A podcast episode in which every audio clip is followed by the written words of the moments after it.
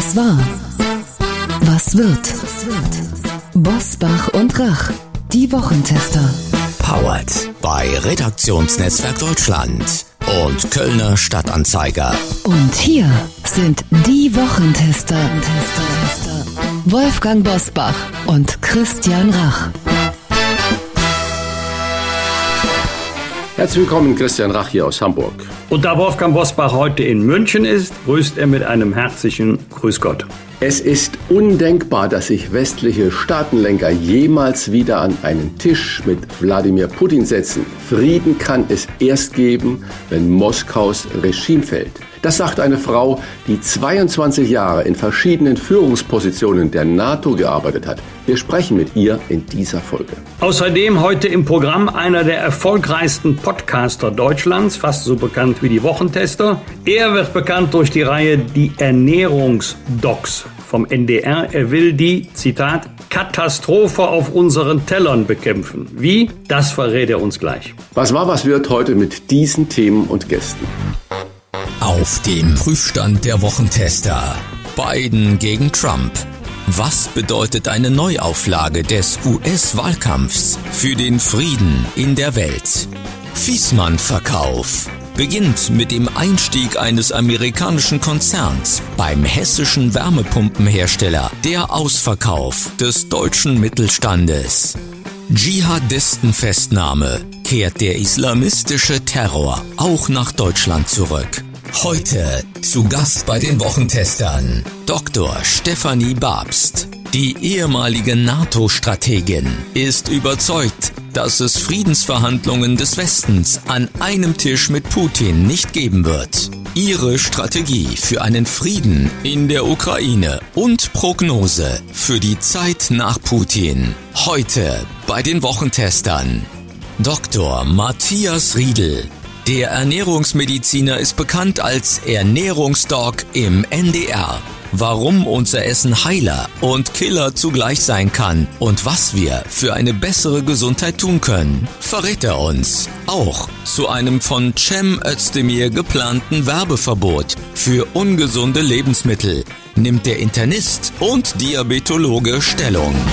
Und auch heute wieder mit dabei unser Redaktionsleiter Jochen Maas, der sich immer dann zu Wort meldet, wenn wir ein klares Urteil abgeben sollen. Hallo Jochen. Hallo Christian, hallo Herr Bosbach. Herzlich willkommen aus Köln, auch liebe Hörerinnen und Hörer der Wochentester. Zum Auftakt möchte ich mit euch gerne über eine Hörermail sprechen, die uns Hans-Georg Brinkmann aus Troisdorf geschrieben hat. Und ähm, diese Mail bezieht sich auf unser Gespräch mit Professor von Weizsäcker in der vergangenen Folge. Herr Brinkmann schreibt uns, er wollte sich mit einer Solaranlage auf dem Dach seines Einfamilienhauses unabhängig machen von der Stromerzeugung und hat dann einen Techniker kommen lassen. Doch obwohl er so sogar ein Dach in südlicher Ausrichtung sein eigen nennt auf dem Einfamilienhaus, schätzte der Energiefachmann, dass er mit Solarpanels nur ungefähr 30 Prozent seines Strombedarfs decken könne. So, das wurde dann berechnet. Das hätte bedeutet, dass im Schnitt etwa 1000 Kilowatt im Jahr erzeugt worden wären von diesen Solarpanels bei Kosten von etwa 1000 Euro jährlich über knapp 20 Jahre. Also die Anschaffungskosten der Anlage sind da noch eingerechnet. Herr Brinkmann schreibt,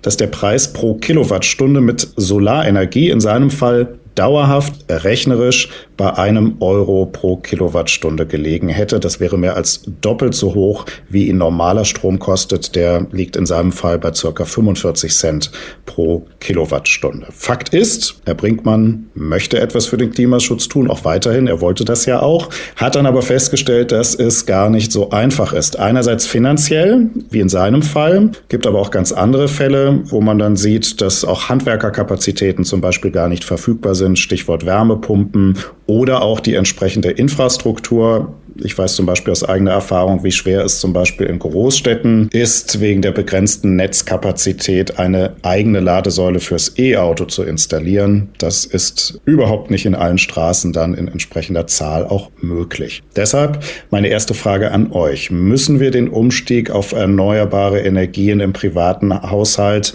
ja insofern attraktiver machen, dass er billiger wird, aber auch unkomplizierter? Sind das die beiden zwingenden Voraussetzungen dafür, dass da auch Menschen sagen, ich mache da mit.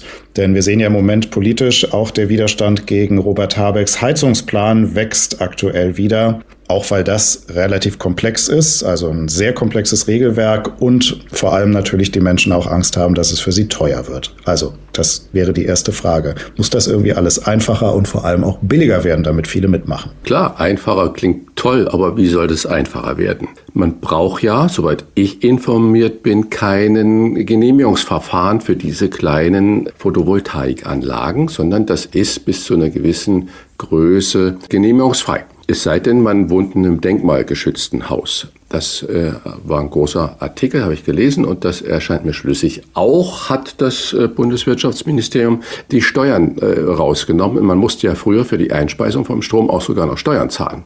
Also das ist aber gekippt und zwar auch rückwirkend gekippt. Und äh, insofern ist natürlich, äh, wenn das der durchschnittliche Ertrag ist von, wie hieß es, 1000 Kilowattstunden, ist natürlich dann klein, weil äh, ich weiß, dass man mit circa 20 äh, Solarmodulen fast eine Leistung von knapp 7000 Kilowattstunden Strom erzeugen kann. Und dann sieht die Rechnung natürlich anders aus. Aber in der Politik, das ist das andere Thema, was man da natürlich jetzt behaken kann oder in den Verwaltungsvorschriften, da geht das natürlich mit Kraut und Rüben. Meine Oma hat immer gesagt, kipp das alte Wasser nicht weg, wenn du nicht weißt, wann das neue kommt.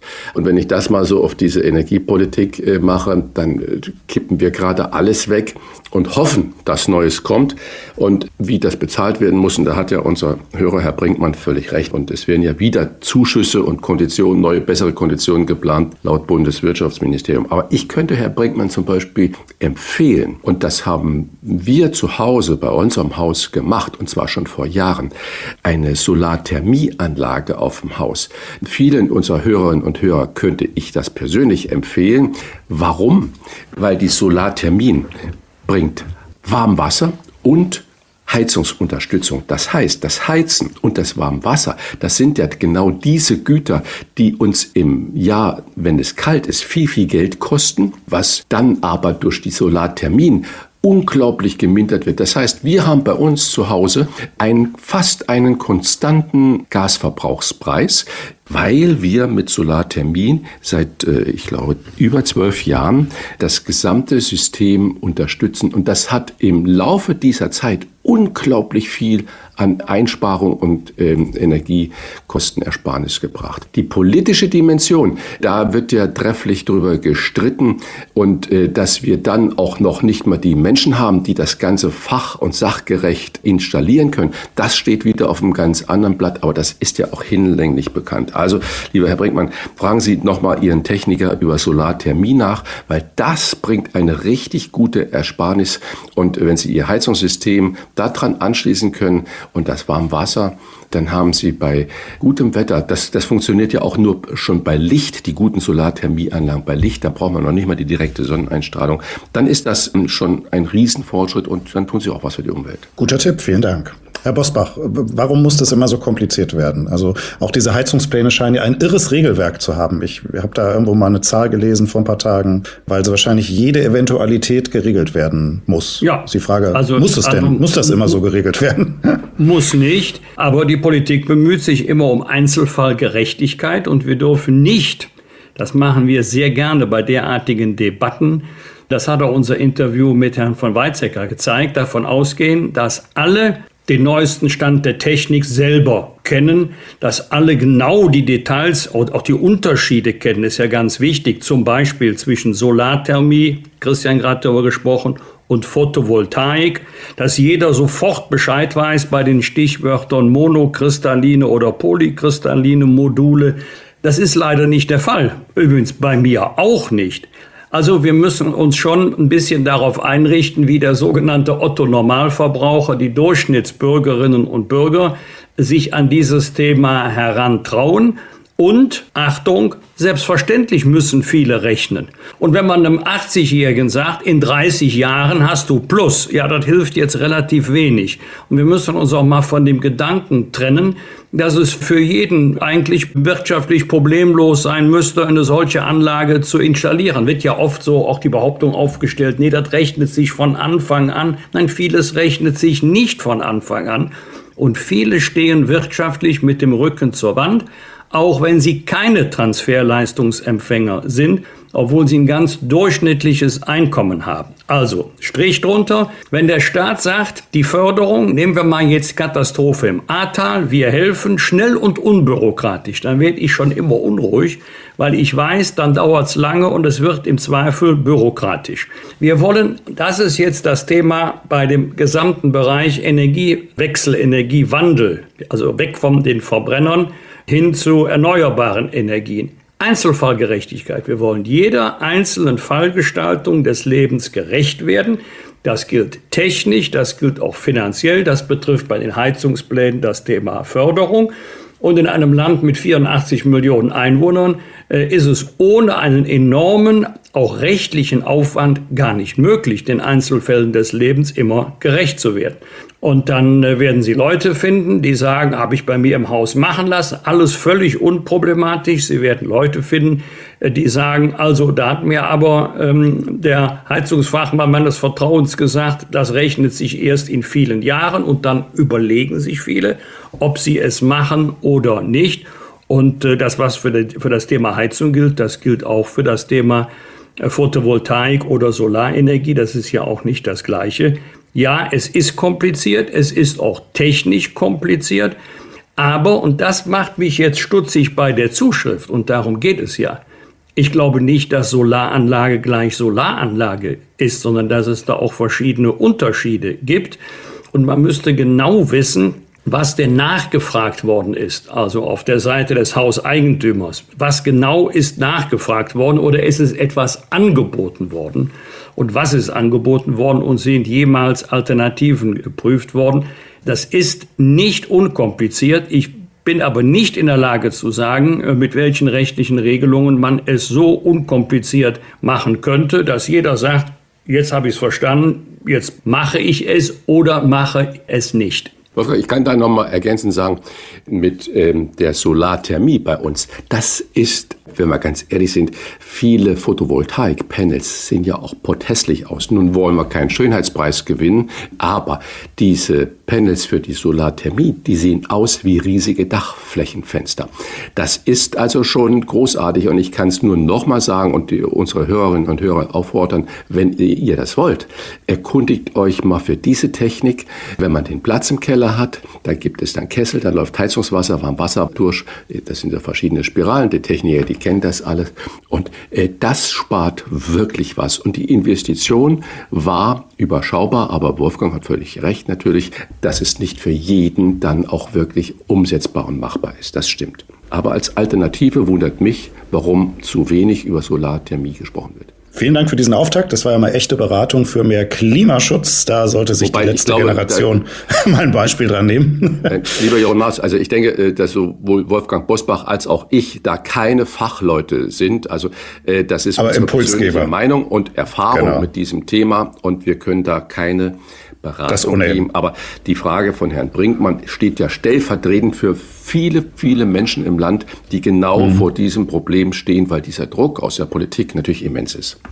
Herr Brinkmann, ein bisschen was konnten Sie hoffentlich mitnehmen aus unseren Antworten. Wir bedanken uns für Ihre Zuschrift und das können natürlich viele andere unserer Hörerinnen und Hörer auch gerne tun. Ihre Fragen, Ihre Kritik, Ihre Anregungen gerne per Mail an kontakt@diewochentester.de. Und nun die Top-Themen der Woche. Wie war die Woche? Wolfgang Bosbach und Christian Rach sind die Wochentester. Wochentester. Der islamistische Terror ist zurück in unserem Bewusstsein. Die Bundespolizei hat in dieser Woche in Hamburg einen 28 Jahre alten mutmaßlichen Dschihadisten aus Syrien festgenommen, der einen Selbstmordanschlag geplant haben soll. Und eine terroristische Motivation halten Ermittler auch bei dem 26 Jahre alten Syrer für möglich, der kürzlich in einem Duisburger Fitnessclub vier Männer mit einem Messer zum Teil lebensgefährlich verletzt haben soll. Wolfgang, hältst du die Rückkehr von islamistischen Terroranschlägen auch in Deutschland für eine reale Gefahr? Haben wir das jetzt bisschen wegen der Ukraine-Krise, wegen Klimawandel und Photovoltaik und äh, was alles auf uns zukommt, ein bisschen verdrängt? Haben wir uns jetzt zu sicher gefühlt? Ein bisschen verdrängt, ja, das könnte sein. Rückkehr, nein, denn die islamistische Gefahr war ja nie weg. Wir haben sie etwas aus dem Augen verloren, auch vor dem Hintergrund anderer Themen, die die öffentliche Debatte bestimmt haben. Aber in den letzten Jahren sind eine ganze Reihe von Anschlägen, Gott sei Dank, durch die zuständigen Polizeien des Bundes und der Länder vereitelt worden. Ich erinnere daran, dass nach Erkenntnissen der Strafverfolgungsbehörden vor einigen Jahren ein 19-jähriger Syrer Bauteile für einen Sprengsatz besorgt hatte. Die Spezialkräfte konnten einschreiten, bevor die Tat umgesetzt werden konnte. Und ich erinnere vor allen Dingen daran, dass äh, den Sicherheitskräften der Zugriff gelungen ist in Köln-Chorweiler. Dort hatte sich ein Tunesier eine große Menge Rizin besorgt, hochgiftig. Das Rizin hätte so die Staatsanwaltschaft für 250 bis 1000 todbringende Dosen ausgereicht. Also wir haben auch der Tatsache, dass die Ermittlungsbehörden rechtzeitige Informationen bekommen haben, dass sie frühzeitig einschreiten konnten, verhindert, dass geplante Anschläge sich realisiert haben. Ich nehme eine andere Zahl, die interessant ist zur Beurteilung der Frage, wie hoch ist die Gefahr. Rund 1150 sind aus Deutschland ausgereist in die Kampfgebiete des IS, insbesondere nach Syrien und in Teilen des Irak. Davon ist mittlerweile ungefähr ein Drittel wieder, etwa 400, zurückgekehrt. Nicht alle, aber viele darunter mit Kampfgefahren. Jetzt sage ich das mal rustikal. Einige von denen haben vom Kämpfen einfach die Schnauze voll. Andere kennen jetzt den Umgang mit Kriegswaffen. Sie kennen den Umgang mit Sprengwaffen und Sprengfallen. Und wir dürfen nicht nur immer an die einschlägigen großen Terrororganisationen denken, wie Al-Qaida, sondern auch an kleine Zellen oder an radikalisierte Einzeltäter, das heißt, das, was jetzt aktuell vereitelt wurde in den letzten Jahren, zeigt ja, dass die Gefahr immer latent vorhanden war. Und ähm, das ist gerade typisch für derartige Fälle. Wenn dann die Nachbarn gefragt werden, hören Sie mal, Sie haben doch in unmittelbarer Nachbarschaft des Beschuldigten gelebt, dann sagen die alle, der war aber ganz unauffällig, der war aber ganz brav. Gerade von dem hätten wir es aber nicht erwartet. Das ist ja oft eine Fehleinschätzung. Die Gefahr geht eben nicht nur von Terrororganisationen aus, die Riesenwirbel veranstalten, zum Beispiel im Netz, die laute Reden schwingen oder Drohungen ausstoßen. Eine Gefahr geht gerade auch von denen aus, die bewusst völlig unauffällig leben, die gar nicht ins Visier der Sicherheitsbehörden geraten wollen um dann eines Tages völlig unerwartet zuschlagen zu können. Du meinst Menschen wie du und ich? Wir zwei stehen ja da mehr im Mittelpunkt der Öffentlichkeit als andere. Aber ja, die ein, ein völlig durchschnittliches bürgerliches Leben führen. Ja. Aber Wolfgang, was mir bei der ganzen äh, Diskussion natürlich noch extrem auffällt, sowohl in Köln-Chorweiler als auch jetzt bei den Verhafteten in Hamburg, ich glaube in Kempten war noch der Bruder ebenfalls, die Hinweise kamen von amerikanischen Sicherheitsbehörden. Das heißt, auch das müssen wir doch mal wieder zur Kenntnis nehmen, dass wir vermutlich mit unserem Datenschutz, mit unseren allen möglichen Vorschriften und Verhinderungsmomenten Konsumenten darauf angewiesen sind, dass wir in sogenannte befreundete Dienste haben, die dann über das Bundeskriminalamt oder welche Wege auch immer uns sagen, pass mal auf, da ist XY und der hat gerade das und das gemacht. Äh, das finde ich eigentlich erschreckend. Wir waschen bei uns immer so sehr schnell die Hände in Unschuld im Land und sagen, ja, das dürfen wir nicht, das können wir nicht. Wir machen kein Fracking bei uns, äh, um ein anderes Thema dazu haben. Wir kaufen lieber das Frackinggas aus den USA und haben bei uns dann aber eine saubere Weste. Also das ist in vielen Situationen so scheinheilig und bin froh, dass wir solche Hinweise ja von ausländischen äh, Diensten dann da auch bekommen. Das nur als Randnotiz. Das sollte man auch mal immer wieder thematisieren, wie wir da sicherheitsapparatsmäßig aufgestellt sind. Also das ist kein Ausnahmefall, das ist die Regel. Zu meiner aktiven Zeit im Bundestag war es fast immer so bei der Frage, wie seid ihr eigentlich auf die Spur des Verdächtigen gekommen, waren es Hinweise von ausländischen Diensten. Nicht immer, aber sehr oft waren es Hinweise von den Amerikanern, weil die, das betrifft das Thema Auslandsaufklärung, ganz anders unterwegs sind, als die Bundesrepublik Deutschland es mit ihren Diensten sein können. Das gilt für den Inlandsnachrichtendienst, also für den Verfassungsschutz, als auch für den Auslandsnachrichtendienst, den BND. Die Amerikaner haben hier ganz andere Kapazitäten im Einsatz als Deutschland. Der geplante Verkauf des Kerngeschäfts mit Wärmepumpen durch den hessischen Heizungshersteller Fiesmann an den amerikanischen Konzern Carrier hat in dieser Woche den Mittelstand aufgerüttelt, nicht nur diesen. Fiesmann will mit dem Verkauf deutlich billigeren Herstellen von Wärmepumpen aus Asien Paroli bieten Füge noch hinzu, der Marktführer in China hat etwa so eine Marktmacht wie alle deutschen Hersteller zusammen. Christian, in den Fiesmann-Plan hat sich umgehend Wirtschaftsminister Robert Habeck eingeschaltet. Er will den Verkauf nach Amerika prüfen, was immer das bedeuten mag.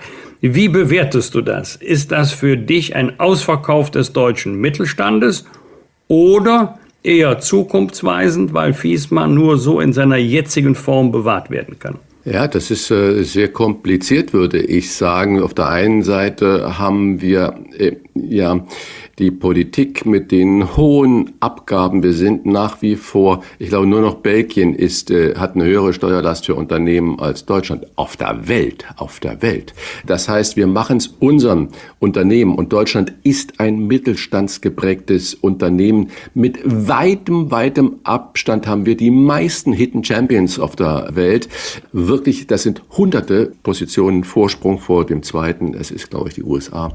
So. Und das heißt, dieser Part der deutschen Wirtschaft, das Rückgrat der deutschen Wirtschaft wird meines Erachtens leider von der Politik natürlich ähm, sehr, sehr vernachlässigt. Äh, bemerkenswerterweise hat der niedersächsische Ministerpräsident Stefan Weil das auch in einer Fernsehsendung bei Markus Lanz erkannt und hat gesagt, ihm macht diese Form der Deindustrialisierung größte Sorgen. Das sagt er als SPD-Ministerpräsident, der ja im engsten Austausch auch mit der Berliner Bundesregierung SPD steht, sagt, er will für Niedersachsen dafür sorgen, dass diese äh, Unternehmen oder auch Bundesratsinitiative sorgen, extrem entlastet werden, damit wir international konkurrenzfähig sind. Das heißt, wir haben dieses Thema, das wir mit Sicherheit bearbeiten müssen.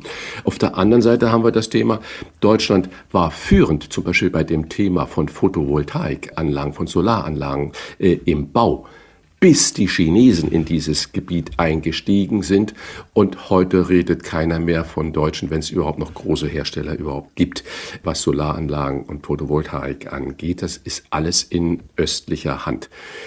Auf der anderen Seite äh, verstehe ich natürlich deswegen eine Firma wie Fiesmann, ohne die genaue wirtschaftliche Situation zu kennen. Aber wenn eine andere Firma 12 Milliarden bereit ist zu zahlen für eine Sparte. Fiesmann wird ja nicht komplett verkauft, sondern sie verkauften die Sparte Wärmepumpentechnik an einen äh, Partner und bekommen ja im Gegenzug, soweit ich da informiert bin, Anteile an der US-Firma in Form von Aktienpaketen. Das heißt, man gibt das nicht vollkommen aus der Hand, sondern man stärkt sich gegenseitig. Und du hast es ja gesagt, äh, alle Hersteller Deutschland gemeinsam sind nicht so groß wie der chinesische Konkurrent.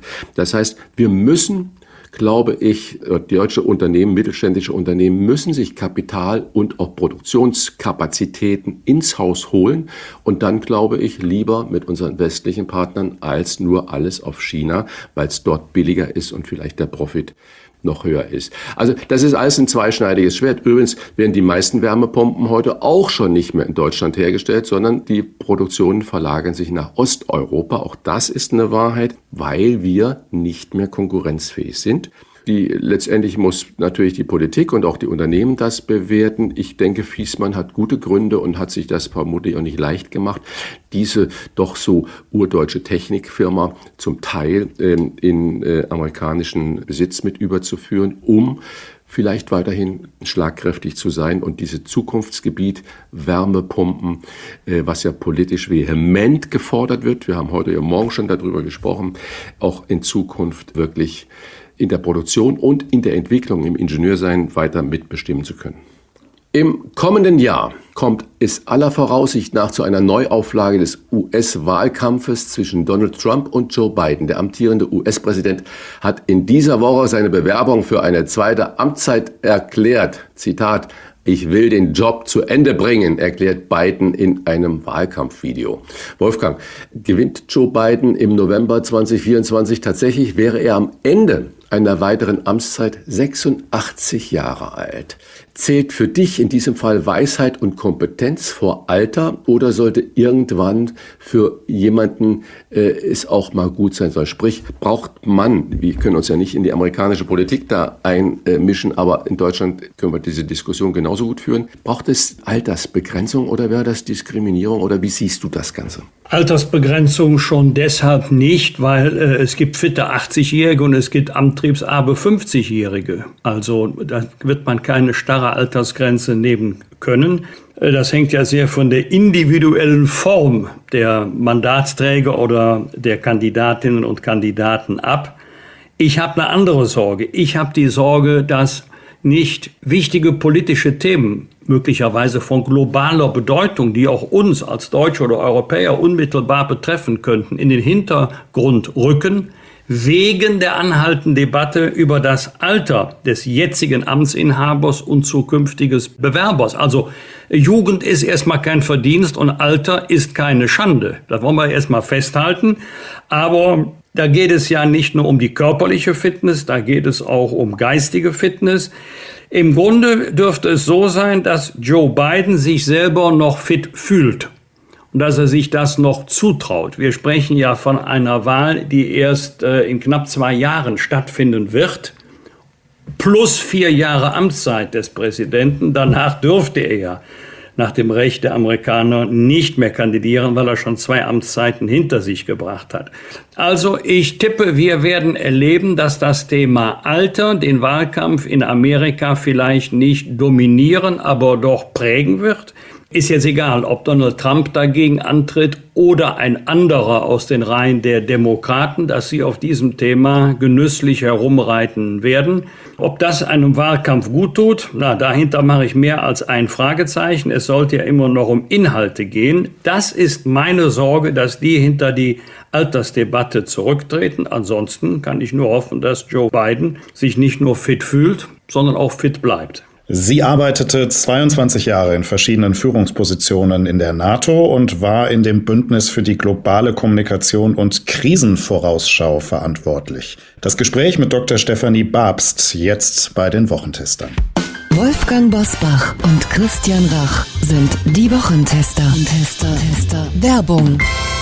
Trigema, Deutschlands größter Hersteller von Sport- und Freizeitbekleidung, hat ein exklusives Angebot für Wochentester, Hörerinnen und Hörer, zu dem Sie gleich mehr erfahren werden. Christian, was verbindest du mit Trigema? Also bei Trigema denke ich zuerst natürlich an Made in Germany, aber auch an unternehmerische Verantwortung und qualitativ hochwertige und nachhaltige Textilien. In einem Testpaket konnten wir uns von Trigema-Produkten persönlich überzeugen. Genau darum geht es, lieber Christian, denn wir wollen Ihnen heute das Polohemd von Trigema vorstellen, das zu 100% aus Bio-Baumwolle hergestellt ist und Cradle-to-Cradle Gold zertifiziert ist. Das bedeutet, mindestens 50% dieses Polohemdes wurden mit erneuerbaren Energien hergestellt und es ist sogar kompostierbar. Testen Sie doch selbst auch einmal die Nachhaltigkeit und Qualität von Trigema, zum Beispiel mit dem Polohemd aus 100% Bio-Baumwolle. Wie ich finde, sehr angenehm zu tragen. Mit dem Rabattcode Wochentester10 sparen Sie 10% auf den gesamten Warenkorb im Trigema Online-Shop und Sie erhalten kostenlosen Versand innerhalb Deutschlands. Hier noch einmal der Rabattcode Wochentester 10 in einem Durchschreiben. Zur Aktion gelangen Sie über folgenden Link trigema.de slash Wochentester. Alle Informationen zum exklusiven Trigema Wochentester Rabatt finden Sie selbstverständlich auch in unseren Show Notes. Klartext, Klartext. Wolfgang Bosbach und Christian Rach sind die Wochentester. Tester, Tester.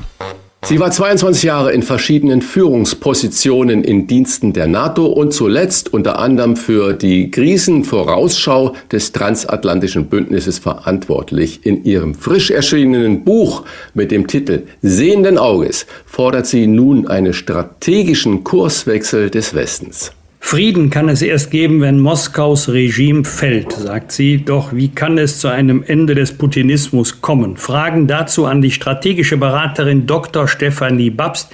Herzlich willkommen bei den Wochentestern.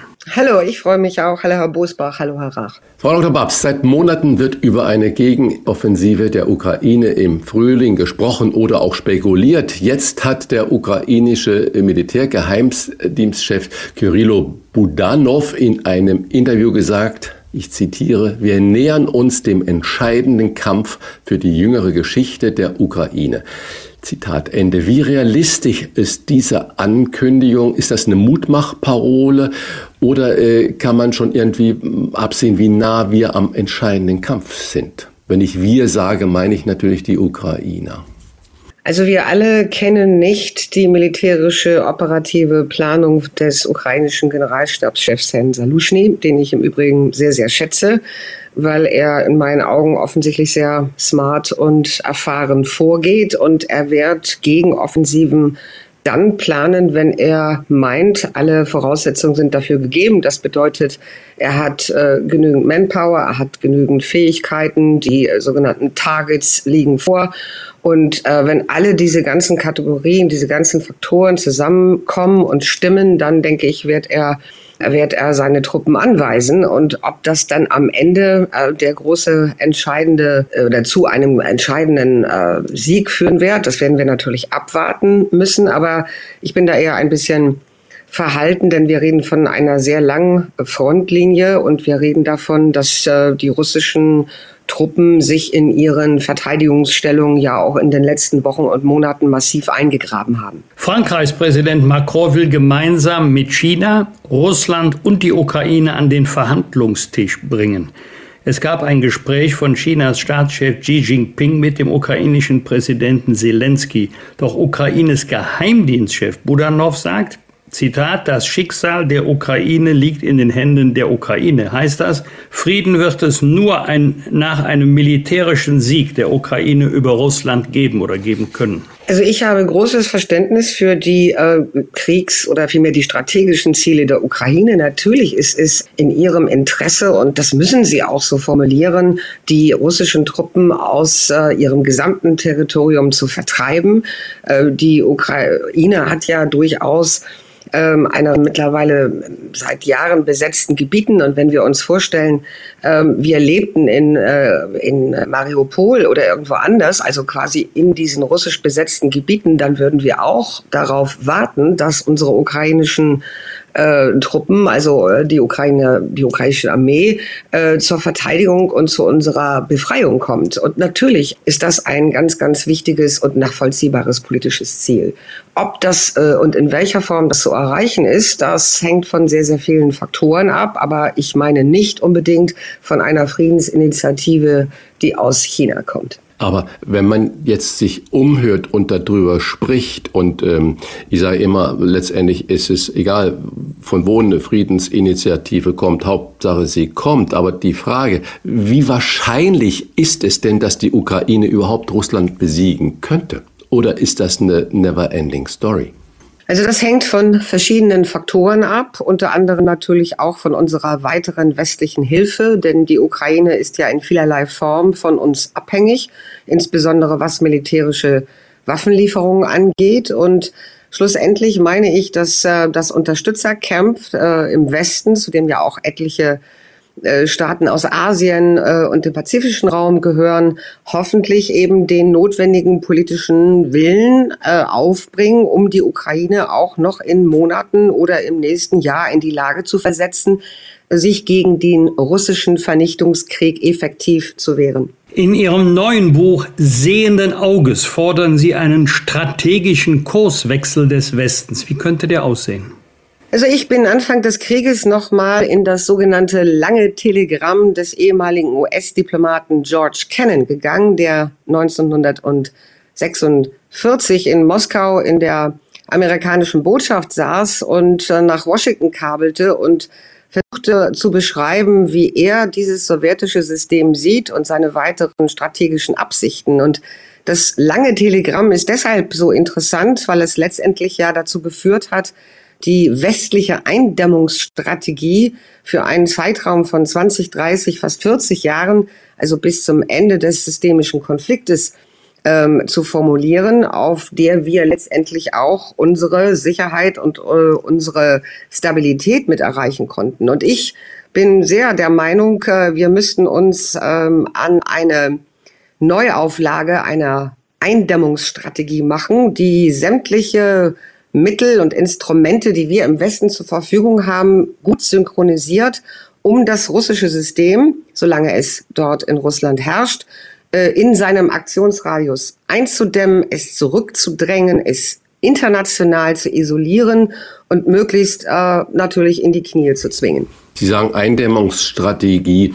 Wenn ich jetzt daran denke, dass China Indien, Brasilien, äh, Südafrika und noch äh, viele andere sich ja nicht unbedingt an diesen von uns im Westen beteiligten Eindämmungsstrategien beteiligen wollen und sie auch gleichzeitig sagen, dass es eigentlich für sie undenkbar ist, dass westliche Staatenlenker jemals wieder an einen Tisch mit dem russischen Präsidenten sich setzen werden. Wie bekommen wir denn dann ohne diese Gespräche trotzdem eine Eindämmungsstrategie hin oder überhaupt mal die Möglichkeit, an einem Tisch über Frieden zu sprechen? Wie soll das funktionieren? Also zunächst einmal geht es ja um unsere sehr eigene europäische Sicherheit. Das ist in erster Linie unser europäisches Problem. Und wir als Europäer mithilfe natürlich derjenigen Staaten, die sich der weiteren transatlantischen Gemeinschaft ja schon seit längerer Zeit angeschlossen haben, wir sollten in erster Linie darüber, äh, darüber diskutieren, wie wir eine Eindämmungsstrategie mit unseren Mitteln hinbekommen könnten. Also das wäre der erste Schritt und da sind wir ja noch nicht einmal.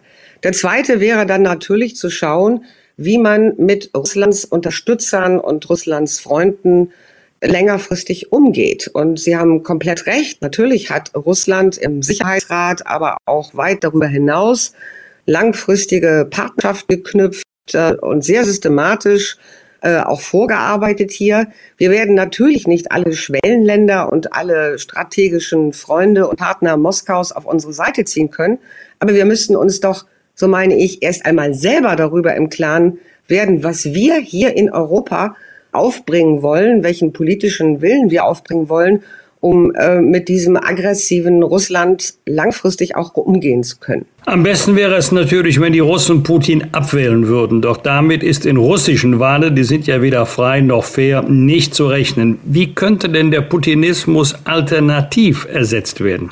Das, ähm, das liegt natürlich in allererster Linie an den Russinnen und Russen selber. Sie haben natürlich die Wahl, auch wenn diese Wahl eine sehr schwere ist. Aber es gibt ja durchaus in Russland Menschen, die sich, und das auch nicht erst seit gestern, ganz äh, explizit gegen dieses Regime aussprechen und versuchen, ähm, dagegen anzugehen. Und ich würde mir natürlich sehr wünschen, ähm, dass wir noch mehr von diesen Menschen finden, insbesondere dort, wo sie dann äh, im Exil mittlerweile sitzen. Es gibt eine relativ große Diaspora äh, in Istanbul, in Georgien, in Litauen, in vielen anderen Staaten und es könnte auch ein Teil unserer Politik sein, uns der russischen Diaspora äh, in Verbindung zu setzen, um mit ihr zu arbeiten und zu schauen, was wir dann machen, um letztendlich äh, die russischen Bürger, die jetzt da noch unter diesem Putinismus verbleiben, ein Stück weit auch zu beeinflussen. Aber natürlich ist das in erster Linie eine Entscheidung, die die Russen selber treffen wollen.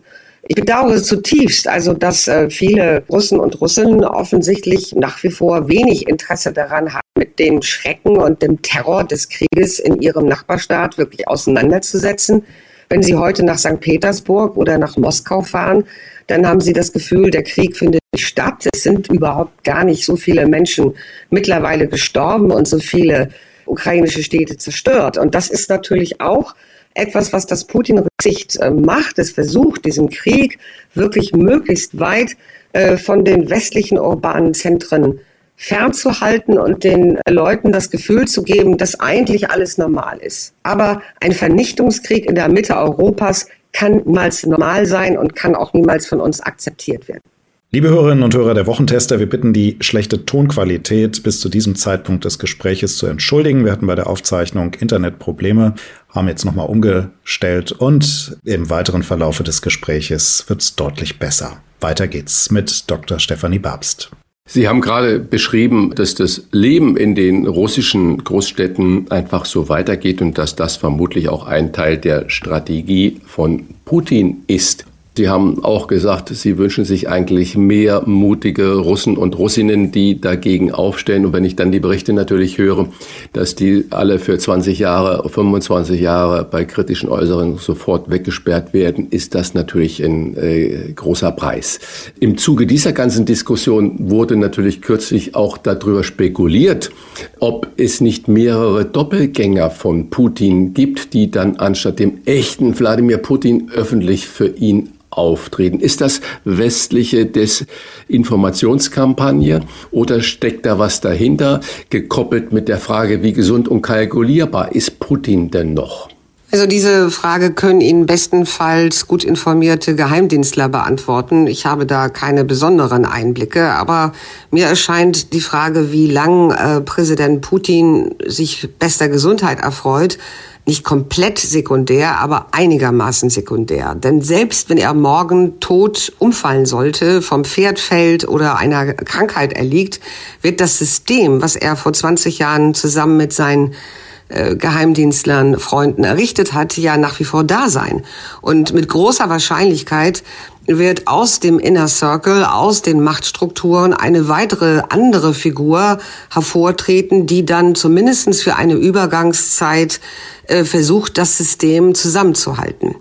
Und weil das wahrscheinlich äh, eine sehr realistische Annahme ist, glaube ich eben, wir müssen uns auf einen längeren Zeitraum einstellen, wo wir es mit einem reichlich unberechenbaren und vor allen Dingen gewaltbereiten Russland zu tun haben. Das sollte die Grundlage unseres politischen, strategischen Handelns sein. Kann man daraus die Schlussfolgerung ziehen, Putin ist mit seiner Politik aktuell das Problem, aber selbst wenn es Putin nicht mehr gäbe, aus welchen Gründen auch immer, bedeutet das nicht, dass sich die Politik Russlands grundlegend verändern wird. Ja, dieser Meinung äh, bin ich durchaus. Ähm, die Machtstrukturen, von denen ich eben rede, die ähm, geredet habe, die äh, Präsident Putin äh, vor fast zwei Jahrzehnten etabliert hat, äh, das System ähm, der Korruption, der permanenten Bestechung, ähm, aber auch die Bereitschaft, wirklich Opposition komplett auszuschalten, äh, Geheimdienste in jeder Form zu nutzen als Instrument äh, zur Eliminierung von inneren und äußeren Feinden. All das sind ja Strukturen, ähm, die, die wahrscheinlich über einen längeren Zeitraum bleiben werden. Das wird sich ja nicht von heute auf morgen ändern, sollte Herr Putin, wie ich gesagt habe, also äh, vom Pferd fallen oder etwas anderes passieren. Und deswegen müssen wir uns äh, mit unserer Politik auf eine langfristige strategische Konfrontation mit Russland einstellen. Die wird mindestens so lange dauern, wie Russland sich nicht wieder an die internationalen Normen und Spielregeln hält und seine gewaltbereite äh, Politik äh, beendet. Sie sagen, wir sollten das tun. Sprechen wir mal von Deutschland. Was kann Deutschland dazu beitragen, das System Putin wirklich zu schwächen? Die russische Wirtschaft, die brummt ja im Moment. Die haben irgendwie die Talsohle scheinbar durchschritten. Was kann Deutschland tun, um das System Putin wirklich zu schwächen? Und sollten wir das auch als Deutschland dann tun oder nur eingebettet in die westliche Allianz? Und trauen Sie das Deutschland alleine zu? Oder geht das nur, wie Christian gerade gesagt hat, mit den Partnern in der EU und der NATO? Also selbstverständlich müsste das eine transatlantische oder europäisch abgestimmte Strategie sein. Alleingänge nationaler Art machen ja in dieser Form überhaupt keinen Sinn. Ähm, Deutschland könnte da natürlich eine Rolle spielen, aber natürlich nur in enger Abstimmung mit den anderen Verbündeten in NATO und EU. Aber wir sind ja noch nicht einmal in einem solchen Abstimmungsprozess, denn wir haben weder auf der Ebene von NATO noch EU noch hier in Deutschland eine klare Definition, was eigentlich unser strategisches Ziel gegenüber Russland, auch mit Blick auf den Ukraine-Krieg ist. Wir haben ja eigentlich eine relative nebulöse Formulierung, äh, mit der wir seit Monaten herumlaufen und sagen, wir bleiben bei der Ukraine, wir unterstützen sie so lange, wie es denn notwendig ist. Das ist aber kein strategisches Ziel. Also der erste Schritt müsste in meinen Augen sein, wirklich klar zu benennen, dass wir uns ähm, darüber im Klaren sind, dass wir in einem längerfristigen strategischen konfrontativen Verhältnis mit Russland sind und dass wir ähm, Russland so lange nicht wieder ähm, als einen auch nur ansatzweise einen möglichen Partner betrachten, wie Russland ähm, äh, unter diesem System des Putinismus sich weiter verhält. Also Kriegsziel, strategisches Ziel definieren und nur dann können Sie ja auch eine Strategie entwerfen. Ohne Ziel ist ein Strategieentwurf in der Tat sehr schwierig. Und diese erste, diesen ersten Schritt könnte in meinen Augen Deutschland gut leisten. Vor allen Dingen auch, weil wir uns im Kreise der Verbündeten ein, nicht nur ein bisschen, ein ganzes Stück weit unglaubwürdig gemacht haben, weil wir Glaubwürdigkeit verspielt haben durch das Festhalten so lange an einer fatalen und fehlgeleiteten Russlandpolitik. Und am Horizont schwebt ja schon uns entgegen der kommende Wahlkampf in den USA. So wie es heute aussieht, kommt es ja wieder zu einer Auseinandersetzung zwischen Donald Trump und Joe Biden. Mal in die Glaskugel geschaut. Welche Auswirkungen hätte ein erneuter Sieg von Trump äh, für den Krieg in der Ukraine, wenn er im kommenden Jahr oder dann, wenn der Regierungswechsel dann in den USA wirklich vonstatten gehen sollte, stattfinden wird? Also jeder republikanische Kandidat, der gegenwärtig aufgetaucht ist und wahrscheinlich auch ein dann äh, irgendwann gewählter republikanischer Präsident, äh, würde das Unterstützungsprogramm finanzieller und militärischer Art zugunsten der Ukraine erst einmal auf den Prüfstand stellen. Und ich gehe nicht davon aus, wenn ich mir Aussagen von Ron DeSantis oder anderen anhöre, dass hier ein langer ähm, politischer Arten vorhanden ist und dass die äh, Bereitschaft dort ist, die Ukraine auch längerfristig zu unterstützen. Also das ist der erste Punkt. Und ganz sicherlich würde ein republikanischer Präsident auch wieder das Thema Lastenteilung im transatlantischen Bündnis ganz oben auf die Tagesordnung äh, stellen und die Europäer fragen, was wir dann nun bitteschön in den letzten Jahren gemacht haben, um unsere militärische Verteidigungsfähigkeit zu erhöhen und uns selber auch ein Stückchen äh, mehr als in der Vergangenheit um Konflikte kriegerischer Art auf äh, dem europäischen Kontinent zu kümmern. Wir dürfen ja nicht vergessen, dass ähm, Amerika immer noch 70 Prozent äh, der militärischen und finanziellen Lasten für unsere europäische Sicherheit bezahlt. Und auch wenn Verteidigungshaushalte in einigen wenigen Staaten, leider nicht in Deutschland, ähm, sich in den vergangenen Jahren erhöht haben, bleibt diese Diskrepanz, bleibt dieses komplette Ungleichgewicht. Und jeder neu gewählte amerikanische Präsident wird dieses wieder zum Thema in seiner Politik gegenüber Europa machen. Haben Sie, Frau Dr. Babs, ein Gefühl dafür, wie lange der Krieg in der Ukraine noch dauern kann? Oder anders gefragt, halten Sie es für möglich, dass äh, die Ukraine das Vietnam Russlands wird? Also sollte es in den kommenden Monaten mehr politischen Druck von Seiten des Westens geben auf den ukrainischen Präsidenten, sich dann doch zu Waffenstillstandsverhandlungen an einem bestimmten Punkt einzulassen. Und sollte die Ukraine dann ihr Territorium noch nicht in Gänze zurückerobert haben können, was ja wahrscheinlich ist, sollten russische Truppen nach wie vor in Teilen des Donbass und auf der Krim und im, im Süden der Ukraine sich festgesetzt haben, dann wird eine Art von neuer eiserner Vorhang durch die Ukraine fallen. Und dann wird es eine Grenze geben, die 1300 Kilometer ist und die wir natürlich auch in irgendeiner Form dann mit stabilisieren oder vielmehr mit schützen müssen. Wir müssten dann ja als Westen uns fragen, was können wir tun, um den restlichen Teil der Ukraine überhaupt äh, gegen weitere aggressive Schübe seitens Russlands zu schützen. Und ich denke mal, das wird bei uns noch eine ganz interessante politische Debatte werden, denn äh, Sicherheitsgarantien auf dem Papier akademisch abstrakt zu besprechen, wird den Ukrainerinnen und Ukrainern nicht helfen. Und das wäre eine ein Szenario, das ich hier beschreibe, aber es gibt natürlich sehr, sehr viele offene und lose Enden in diesem ganzen sehr komplexen ähm, Gebilde, was wir da momentan betrachten in der Ukraine. Und insofern ähm, ist das nur eines, aber ich würde mal vermuten, es ist eines, was äh, ziemlich plausibel ist.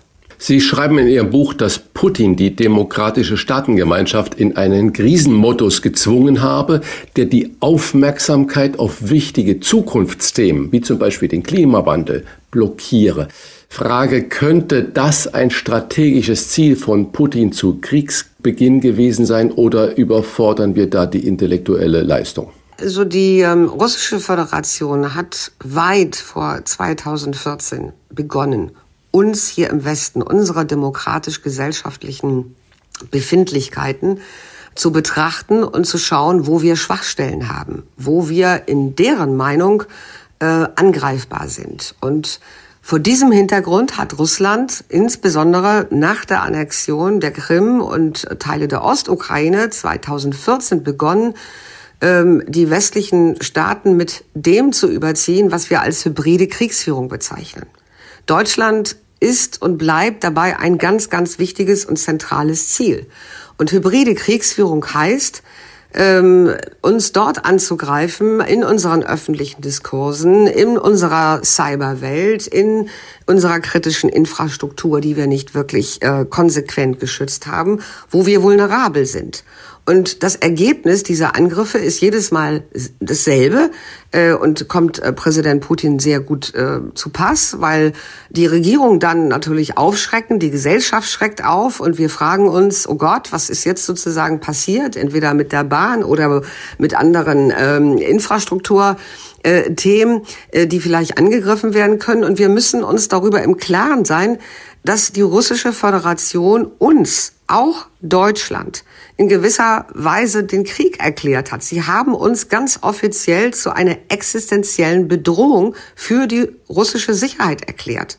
Das ist ja sogar in den letzten äh, Wochen noch einmal in einem offiziellen Strategiepapier des Kremls aufgetaucht und verfestigt worden.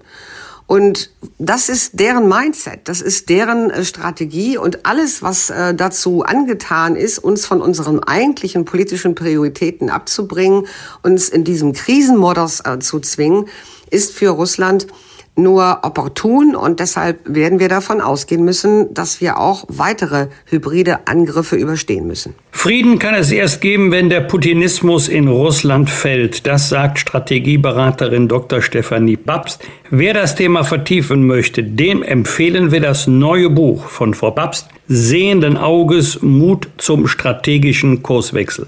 Ein herzliches Dankeschön für das interessante Gespräch. Ich bedanke mich auch bei Ihnen, Herr Busbach und Herr Rach, und wünsche Ihnen einen schönen Tag. Alles Danke, Gute. das Gleiche. Fragen wir doch, fragen wir doch. Wolfgang Bosbach und Christian Rach sind die Wochentester. Tester, Tester. Er moderiert für den NDR die Ernährungsdocs und damit einen der erfolgreichsten Podcasts in ganz Deutschland und zählt als Internist und Diabetologe zu den renommiertesten Ernährungsmedizinern im Land. Dieser Mann hat eine Mission, denn er will Essen wieder zu dem machen, was es sein sollte. Zitat, ein wirkmächtiger Helfer auf dem Weg zu einem langen, gesunden Leben. Herzlich willkommen bei den Wochentestern Dr. Matthias Riedel. Ja, moin, danke. Moin, Herr Dr. Riedel. Sie schreiben in Ihrem Buch Unser Essen Killer und Heiler von einer Katastrophe auf unseren Teller. Das hat mir gefallen. Das müssen Sie uns genauer erklären. Wer oder was ist die Katastrophe und warum gibt es sie?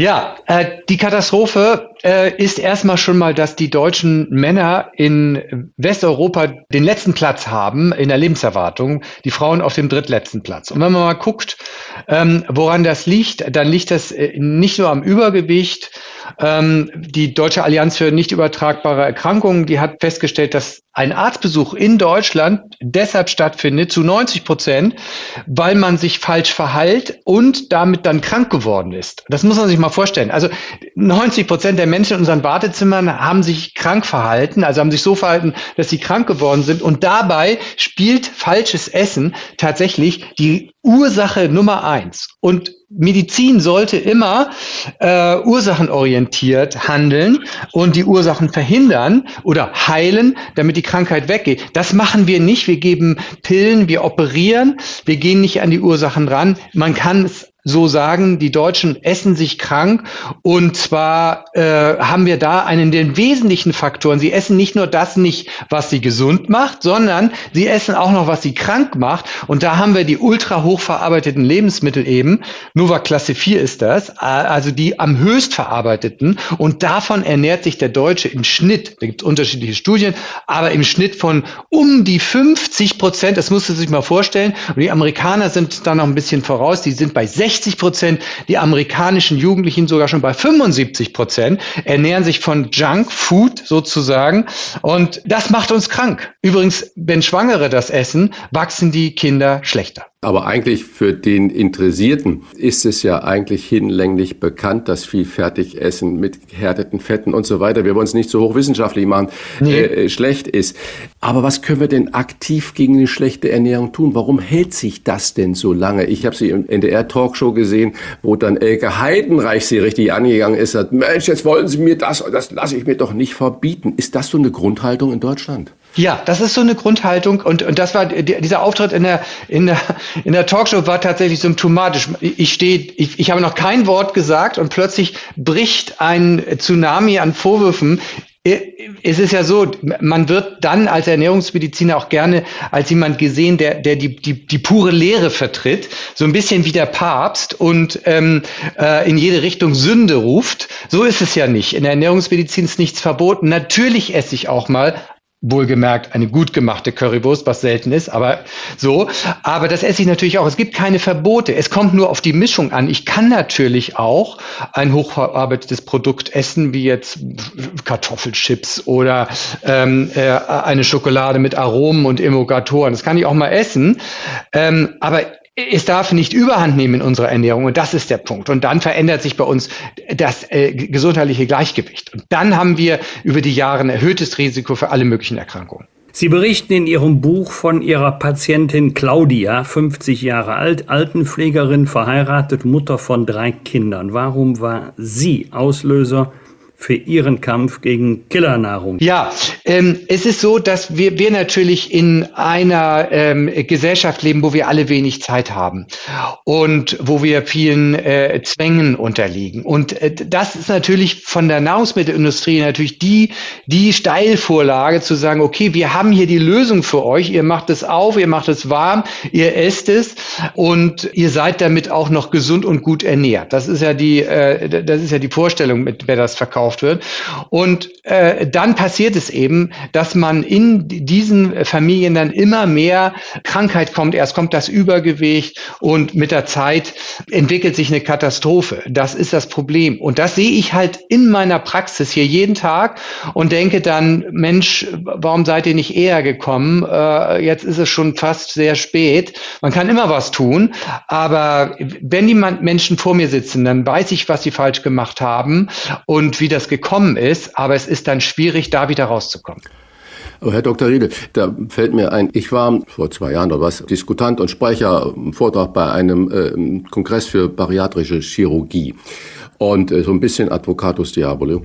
Und auffallend, Sie haben gerade gesagt, Jens, warum kommst du nicht eher in die Praxis? Also äh, Sie sind einer der wenigen Ernährungsmediziner, wo man gerne hingehen würde. Das ist ja auch innerhalb der Medizin ein Gebiet, was ja von vielen echten Schulmedizinern auch noch bisschen belächelt wird. Beispiel. Dann war in der Diskussionsrunde, äh, ich habe mich vorher erkundigt, äh, wie gehen die, die Leute eigentlich ins Krankenhaus, wenn sie da in diese bariatrische äh, Chirurgie kommen und äh, dann einen Teil des Magens und so weiter alles weggeschnitten bekommen bei der Anamnese ist, die sind alle mangelernährt. Also typische Patienten für Sie, die sind mangelernährt. Mineralien, Vitamine, alles mangelernährt. Und wenn Sie aus dem Krankenhaus kommen, sind Sie noch mangelernährter.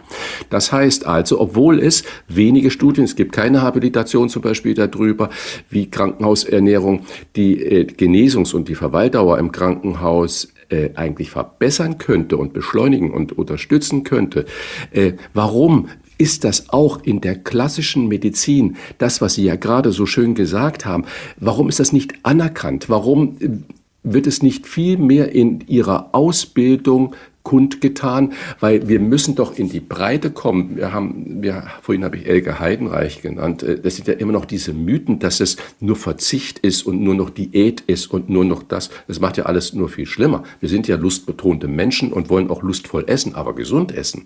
Warum wird es nicht auch in der medizinischen Ausbildung wirklich verstärkt? Also Sie haben jetzt mit dem, was Sie da gesagt haben, tatsächlich das ganze Dilemma in, in, in einer kurzen äh, Rede dargestellt. Das, tatsächlich ist es so, vor, vor sieben, acht Jahren war es noch so, dass die Patienten heimlich zu mir kamen und sagten, nein, äh, kein Brief an den Hausarzt, der hält das für Scharlatanerei. Also das ist das, wo wir herkommen. Ähm, äh, dass es, es ist immer noch so, dass viele äh, Fachärzte sich wundern, dass Rheuma weggeht, äh, dass man Neurodermitis mit Ernährung behandeln kann äh, und, und sind dann baff erstaunt. Das, das Problem ist, dass ich meine, ich bin ja 60, meine Arztgeneration hat nicht erlebt, wie man mit Ernährung ähm, äh, es bessern kann, aber sie, sie haben ähm, äh, einfach langsam erlebt, dass die Leute sich krank gegessen haben, aber das ist zu ihrem Wirklichkeitsbild geworden. Das heißt, wir haben uns daran gewöhnt, dass man mit 60 einen Herzinfarkt hat und 20, 30 Kilo zu viel hat, erhöhte Blutfette und erhöhte Harnsäure. Das ist für meine Generation sozusagen so langsam geworden. So ist das eben. Das ist eine Altersveränderung. Nein, das ist keine Altersveränderung. Naturvölker haben diese Krankheiten nicht. Die haben auch keinen Typ-2-Diabetes und die haben auch keinen Bluthochdruck, wenn sie 70 sind. Aber das Problem ist eben, diese Erfahrung steckt tief in den Leuten drin.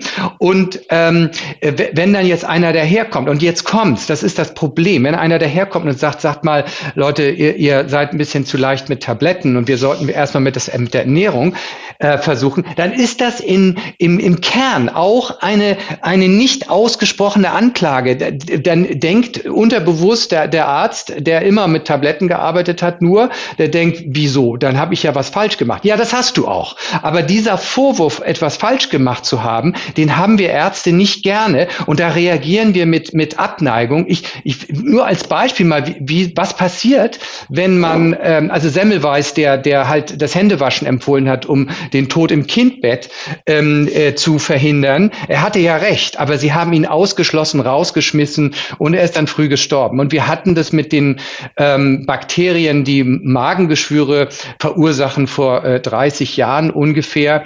Äh, da gab es Buhrufe und man hat verlangt, äh, dass die Internisten aus dem Verband ausgeschlossen wurden, als sie vorgestellt haben, die Magengeschwüre entstehen. Die behandeln wir am besten nicht, indem wir das, den Magen rausnehmen oder, oder verkleinern, sondern die behandeln wir mit Antibiotika. Das war unvorstellbar, aber 20 Jahre später gab es einen Nobelpreis. Die Ernährungsmedizin verdient in diesem Sinne auch einen Nobelpreis, aber wir sind noch in der Phase der Abwehr. Das kann doch nicht sein. Ich habe doch nichts falsch gemacht. Und ähm, wir haben jetzt, ich mache seit zwei Jahren Unterricht ähm, an der Medical School hier in Hamburg. Ähm, da unterrichten wir die jungen Studenten. Für die ist das neu und wir haben erst seit zwei Jahren diesen, diesen Unterricht. Das heißt, es braucht noch mal zehn Jahre. Es braucht eigentlich eine gesamte Ärztegeneration, bis neues Wissen komplett überall angekommen ist. Und das ist mal, das ist natürlich traurig. Da haben Sie völlig recht. Ja, und wie bringen wir es denn dann in die Bevölkerung, wenn noch nicht mal die Ärzteschaft das da wirklich unterstützt? Ja, Sie haben recht. Also ich sage mal so, hier bei uns im Medikum Hamburg ähm, kriegen wir 95 Prozent der Zuweisungen in den Bereich der Ernährungsmedizin von Selbstzuweisung, weil die Patienten sagen, ich weiß, ich will kein Insulin. Ich weiß, das hängt mit meiner Ernährung zusammen. Ich will den Typ-2-Diabetes loswerden. Wir haben überwiegend Selbstzuweisung, Zuweisung von Onkologen, von, von Krebsspezialisten fehlen, obwohl jeder, wir immer noch 30 Prozent der Krebspatienten haben, die in Deutschland verhungern, weil sie nicht richtig therapiert wurden. Das sind einfach nackte Zahlen, die niemanden so richtig stört wir, wir, wir haben derzeit eigentlich nur Unterstützung von den Patienten und das gibt mir aber auch den Mut und das zeigt mir auch, dass wir richtig liegen mit den Büchern, äh, mit, mit, äh, äh den, äh, mit dem, mit dem NDR-Sendung. Das gibt mir die Kraft, da auch weiterzumachen. Das ist total anstrengend. Aber wir haben eben einen Mangel an Ärzten, die tatsächlich das unterstützen. Wir haben aber eine breite äh, Unterstützung ähm, in der Bevölkerung und ich, ich werde überall angesprochen, wenn ich im Supermarkt bin, äh, gucken die Leute mir in den Wagen und mal gucken, was hier so ein Ernährungsmediziner ist und oder die rennen die die Schlange an der Kasse runter und sagen, ich wollte Danke sagen, 30 Kilo habe ich schon abgenommen, äh, 10 äh, kommen noch, ich schaffe es, vielen Dank dafür. Also das, das kriege ich überall äh, rückgemeldet und und Das ist eine Bewegung von unten, muss ich sagen. Und äh, aus der Politik äh, höre ich äh, außer Özdemir jetzt so gar nichts. Auch Herr Lauterbach, äh, da kommt auch leider nicht viel. Und äh, die Kassen, ja, die fangen schon so ein bisschen an, aber letztlich ist es eine Bewegung von unten. Gibt es so etwas wie eine typisch weibliche oder typisch männliche Ernährung? Wenn ja, wie sieht sie aus und wodurch unterscheidet sie sich? Die gibt es, aber ja, es gibt äh, typisch weibliche Ernährungsformen. Frauen haben immer noch eine wahnsinnige Angst vor Fett. Äh, das heißt, die essen mittags ihren Salat, mal so als Klischee, sie essen mittags ihren Salat ohne Käse, ohne Fisch, ohne Fleisch und sind dann nach zwei Stunden wieder hungrig, weil das Eiweiß gefehlt hat. Ja? Und bei Männern gibt's halt das andere Extrem, da, da liegt dann halt das 1000 Gramm Steak ähm, äh, auf, dem, auf dem Teller mit einer kleinen Salatbeilage und das ist der Eiweißbedarf einer ähm, kleinen chinesischen vierköpfigen Familie für den ganzen Tag. Ja, ähm, das sind so die Relationen und natürlich ist es so, dass wir wissen, dass so eine Eiweißportion, das kann man mal machen, aber wenn man das häufiger macht, dann wird man davon ähm, dick und äh, kriegt Diabetes und ähm, eine Arterienverkalkung. Ja, während die Frauen eher so auch Kalorien zählen, na, dann wird Kalorien gezählt, dann besser auch Nüsse haben viel Kalorien, ah, die darf ich nicht essen, ist falsch, Nüsse machen schlank ähm, und äh, Männer haben nie Kalorien Kalorien gezählt. Sie zählen auch nicht Kalorien. Ähm, das sind so die, die Unterschiede. Und tatsächlich ist es so, dass ein Teil der schlechten Lebenserwartung der Männer in Deutschland ähm, auch an der schlechten Ernährung liegt. Sie essen unsere Jungs, essen zu viel Wurst, dreimal so viel, wie sie sollten. Sie trinken zu viel Limonade äh, und äh, das führt dann auch dazu, dass wir jetzt schon einen Anstieg der Darmkrebshäufigkeit ähm, bei den unter 30-jährigen Männern haben in Deutschland. Komme ich nochmal zurück auf Ihr Beispiel von Markus und Claudia. Und äh, der älteste Sohn ist Veganer. Es ist ja ein, Sinnbild, was in vielen Familien heutzutage stattfindet, dass die Eltern sich anders ernähren und viele der Jungen, der Kinder aufbegehren gegen das, was da ist. Und das gemeinschaftliche Essen wird dann eigentlich zum Glaubenskrieg. Wie können wir denn als gesellschaftliche Aufgabe äh, denn dieses aus den Spaten herausholen? Das, es ist ja völlig wurscht, ob jemand sich vegetarisch, vegan oder laktosefrei ernähren möchte. Hauptsache, er macht es richtig. Wie können wir diese Ansichten in die Mitte des Lebens, in den Alltag integrieren? Ja, diese, ähm, ich nenne das Diätverwirrung. Die Diätverwirrung in Deutschland ist einfach dadurch entstanden, dass wir ein Jahrhundert von Diäten hinter uns haben. Und jede dieser Diäten haben irgendwelche Wahrheiten hinterlassen, die am Ende die Leute total verwirren. Wenn die bei mir sitzen, dann sage ich jetzt drück erstmal die Reset-Taste und vergiss mal alles. Ähm, äh, manchmal heißt es so, dass ich nach zwei nach fünf Minuten Beratung ähm, dann von dem Patienten höre, ja, oder soll ich doch wieder eine Kohlsuppendiät machen? Nee, ähm, es ist eben so, der ganze ganze Schrott, den wir hatten, ähm, dass wir Kalorien sparen äh, sollen, das ist alles falsch. Ähm, wichtig ist, äh, dass wir uns überlegen, was braucht der Mensch. Ja? Und das ist eine ganz wichtige Grundlage. Und dann muss man dazu noch sagen, es muss uns schmecken. Ja? Ähm, und äh, diese beiden Dinge sind es. Also Ernährungsmedizin ist dann erfolgreich, wenn Homo sapiens zufrieden und satt ist. Ja? Und ähm, zufrieden und satt macht Homo sapiens Gemüse und die richtige Eiweißmenge, nicht zu viel und nicht zu wenig. Das müssen wir klarer machen machen. Wir müssen klarer machen, was braucht der Mensch. Viele gehen immer noch davon aus, dass der Mensch ein Allesfresser ist. Das ist er nicht.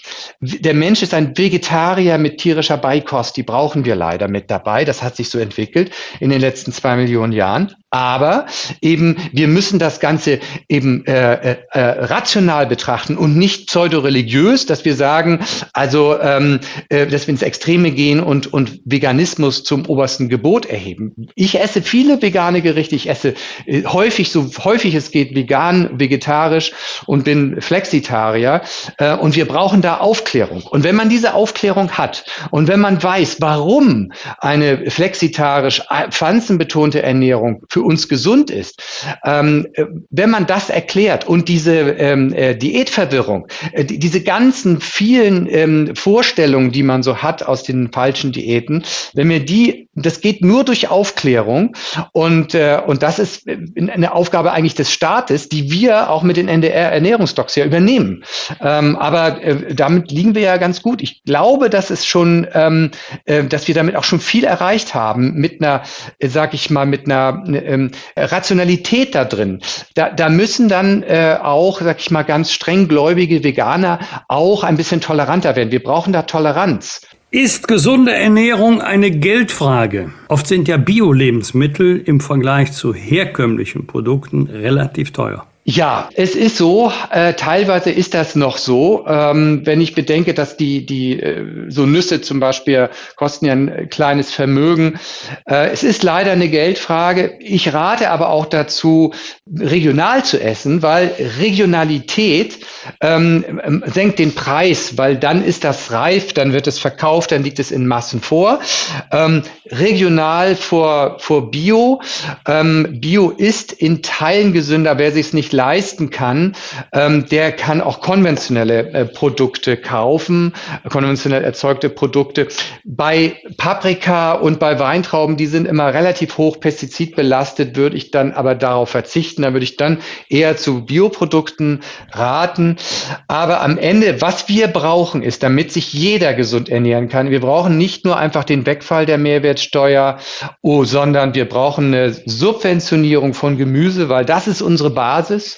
Gemüse liefert uns alles, was äh, wir brauchen, wenn wir dann äh, jetzt noch ähm, äh, Vollkorn ähm, subventionieren, Vollkornprodukte und Ungesundes äh, teurer machen äh, und auch eben eine Zuckersteuer einführen, dann ist das auch alles finanzierbar. Letztlich ist es so, es darf nicht sein, dass jemand zu billigen Fertigprodukten greift, die aus Weizenprodukten, aus Zucker hergestellt wird, aus Aromen, aus Emulgatoren, die dann sehr billig sind, aber sie sind insgesamt leere Lebensmittel, die nichts liefern und uns und das zeigen die Studien ja ganz klar. Je mehr wir von diesen leeren Lebensmitteln, diesen hochverarbeiteten Produkten essen, desto eher sterben wir. Ich habe mal eine Untersuchung gemacht und ein Buch darüber geschrieben, äh, kann man sich von fünf Euro, das ist ja nur so eine imaginäre Zahl, äh, vernünftig ernähren, gut ernähren. Die größten Ausreden war immer, wir haben es gerade schon erwähnt, ja, ich kann mir gesunde Ernährung nicht leisten. Die zweite Ausrede ist, äh, ich habe gar keine Zeit. Und wenn man jetzt sagt, okay, wenn man aufzeigt, ich kann es eigentlich für fünf Euro hinbekommen und äh, so zeitaufwendig ist es gar nicht, wenn man 20, 25 Minuten äh, aufwendet, dann kriegt man auch was Vernünftiges hin und dann kommt das Totschlagargument, ich weiß ja gar nicht, wie es geht. Das heißt also, dieses Ich weiß nicht, wie es geht, müssen wir das nicht noch viel stärker in den Fokus stellen. Wie kriegen wir das denn wieder hin, dass eigentlich nicht jeder, aber doch ganz, ganz viele wissen, wie es geht, wie man aus einer Kartoffel mit Quark und Leinöl ein köstliches Essen machen kann, auch für die gesamte Familie, was überhaupt nicht teuer ist und was trotzdem eigentlich, meine Betonung lag auf köstlich, auf wunderbar schmeckt. Das ist richtig. Also wir haben, wir haben einen Verlust von Fertigkeiten in der Küche, das ist so. Ähm, und die Kinder lernen das auch nicht mehr zu Hause, in der Schule schon gar nicht. Und äh, dadurch, dass wir die, die Kochkunst oder die Zubereitungskunst, und das, das, was Sie jetzt ja gerade sagen, ist ja jetzt noch nicht mal die hohe Schule, ähm, dass wir das nicht mehr können, ähm, führt gerade bei, bei jungen Männern eben auch dazu, dass sie aufreißen und dass sie Convenience-Produkte verwenden. Das ist so. Tatsächlich ist das so. Wir brauchen, wir, wir müssen unsere zurückbesinnen darauf, wir müssen klarer machen, ähm, Fertigprodukte sind eine Sackgasse, die uns nur früher ins Grab bringen. Wir müssen tatsächlich selber machen. Und am Ende sind die Rohprodukte ja günstiger, als wenn man äh, sich das ähm, äh, fertig kauft. Aber zumindest vom Gehalt her. Man hat dann ein echtes Lebensmittel und nicht nur äh, eine leere Hülle. Das muss eigentlich in den Kindergarten rein. Die Kinder müssen mit echten Lebensmitteln Kontakt haben. Und äh, es kann dann nicht sein, dass wenn die Kinder dann eine Erdbeere essen, sagen sie, eh, das schmeckt ja gar nicht. Das schmeckt ja gar nicht nach Erdbeere. Ich kenne den Erdbeergeschmack aus dem Joghurt, aber das sind alles Aromen. Und, und das ist halt die Situation, die wir derzeit haben. Wir sind auf dem falschen Weg da. Das sehe ich ganz genauso. Sie schreiben vom Gewinn von 20 zusätzlichen guten Lebensjahren durch eine gesunde Ernährung. 20 Jahre, wenn der Schokoriegel und das Fertiggericht ausgelassen werden. Ist das wirklich möglich oder ist das eher so ein Appell, reduziert Schokoriegel und Fertiggerichte und ihr könnt. Ich würde noch ergänzen in diese Frage, Wolfgang, äh, auch Alkohol gehört damit zu. Die neuesten Untersuchungen sagen ja, dass man äh, mit Alkoholverzicht 16 Jahre länger lebt. Ja, also äh, die 20 Jahre, die, die sind berechnet für Männer, weil, weil bei Männern äh, trifft das ganz besonders schlimm zu. Es äh, kommt jetzt nicht unbedingt darauf an, also es kommt darauf an, ein vernünftiges Verhältnis zu Fertigprodukten zu finden ähm, und auch zu wissen, was ist alles ein Fertigprodukt. 80 Prozent der Produkte im Supermarkt sind, maxim, sind schlimm verzuckert beispielsweise. Ich kann im Supermarkt immer ganz wenig kaufen, weil die sind so groß, die Supermärkte, aber ich laufe immer nur zur Gemüsetheke Theke, zur Kühltheke und ähm, da, wo es Käse gibt. Ähm, Ansonsten brauche ich aus dem Supermarkt eigentlich fast nichts. Wenn wir hochverarbeitete Produkte essen, müssen wir uns klar sein, was ist ein hochverarbeitetes Produkt? Fertigsoßen, Ketchup. Ähm, äh, aber Schokolade, Eiscreme mit Aroma und Emulgatoren, die unsere Darmflora stören. Wir, wir, die, die, die, die, die Breite der Produkte, die zu den hochverarbeiteten Produkten kommen, ist viel, viel, viel größer. Und ich muss hinten gucken, was ist da drin. Sobald da Chemie drin ist, sollte ich es stehen lassen. Die Hersteller könnten das besser machen. Und wenn ich so etwas etwas esse, dann muss ich es reduzieren in der Menge. Und wenn ich es dann gegessen habe, dann ist es so. Aber es kommt darauf an, sich klar darüber zu sein, ähm, wie viel von diesen Fertigprodukten esse ich. Aber ich muss mir auch klar darüber sein, ähm, was ist auf der gesunden Seite, wo bin ich da im Plus. 500 Gramm Gemüse ist der Standard, den ich brauche, um gesund zu bleiben und zu werden. Und das sollte man im Tagesverlauf ein bisschen mitzählen. Und die Zuckermenge sollte unter 50 Gramm am Tag sein. Wer mit diesen beiden äh, positiven Aspekten hantiert und sein, seine Ernährung justiert, der kann zum Teil eben auch negative Aspekte durch ähm, Fertigprodukte ausgleichen. Aber wichtig ist, dass wir aus von diesem 50 Prozent Anteil runterkommen im Schnitt, weil manche liegen nämlich bei 90 Prozent. Und dann äh, dann sind wir ganz schnell, wenn wir dann noch Alkohol dazu tun oder vielleicht sogar noch rauchen, dann sind wir noch bei mehr als minus 20 Jahren. Über Krankenhausernährung habe ich schon kurz angesprochen. Das ist, glaube ich, ein unendliches Thema, was ähm, da auf uns zukommt. Ich würde gerne mal noch den Fokus auf Stress und wenig Zeit lenken, denn äh, Stress und wenig Zeit sind ja bei den meisten Menschen das Argument nicht wirklich äh, zu kochen, sondern mal eben die Tüte aufzureißen äh, und das äh, zu machen. Laut BEMEL, also Bundesministerium für Ernährung und Landwirtschaft, sind 30 Prozent der Deutschen geben da an, dass sie nur zwei bis dreimal der Woche zu Hause selber kochen. Und da ist ja nicht gesagt, was sie dann kochen. Sollte denn Kochen und gesunde Ernährung, gute Ernährung Schulfach werden? Ich, seit, diese Forderung gibt es ja seit 25 Jahren, aber es wird bei allen zuständigen Ministern, Ministerinnen immer auf die Zuständigkeit der Länder verwiesen, dass das Hoheit ist. Das kann der Bund nichts machen. Wie kommt man da weiter? Das ist ein Problem des Bewusstseins. Das äh, Problem, Grundproblem ist, dass äh, die Politik und die Gesellschaft noch nicht begriffen haben, dass wir da am Abgrund stehen. Wir, wir haben jetzt gerade den ausgehenden äh, Zyklus, ähm, den Kondratjew-Zyklus, Wirtschaftszyklus. Wir haben immer so Zyklen, ähm, wo es um Computertechnologie geht, Inf Informationswesen. Da sind wir auch schon nicht besonders gut gewesen. Das weiß jeder, der immer noch auf seinen Glasfaseranschluss wartet. Aber es hat schon der neue große Wirtschaftszyklus, der, den wir die nächsten Jahrzehnte, äh, der wird die nächsten Jahrzehnte äh, äh, dominieren wird. Das ist nämlich der Zyklus der psychosozialen Gesundheit. Das heißt, eine Gesellschaft, die psychosozial gesund ist, die wird das Rennen machen und äh, wir werden das Rennen nicht machen. Das ist eine wirtschaftliche Wissens, eine wirkliche, wirkliche wirtschaftliche Grundlage, dass wir eine Bevölkerung haben, die gesund ist, mental wie auch körperlich. Und wenn wir jetzt äh, 20 äh, bis 25 Prozent der Jugend haben, die schon äh, übergewichtig ist und von diesen übergewichtigen ähm, Jugendlichen und Kindern haben schon äh, äh ein Prozent Diabetes beziehungsweise äh, Bluthochdruck oder erhöhte Blutfette oder hier beginnt schon einfach die Arterienverkalkung in jungen Jahren und wir, die erhöhen damit auch ihr Krebsrisiko im Alter, dann wissen wir, dass wir mit einer Jugend, die mit der Bürde ins Leben geht, das Rennen nicht mehr machen werden, ganz abgesehen von dem großen gesundheitlichen Drama, das dann folgt.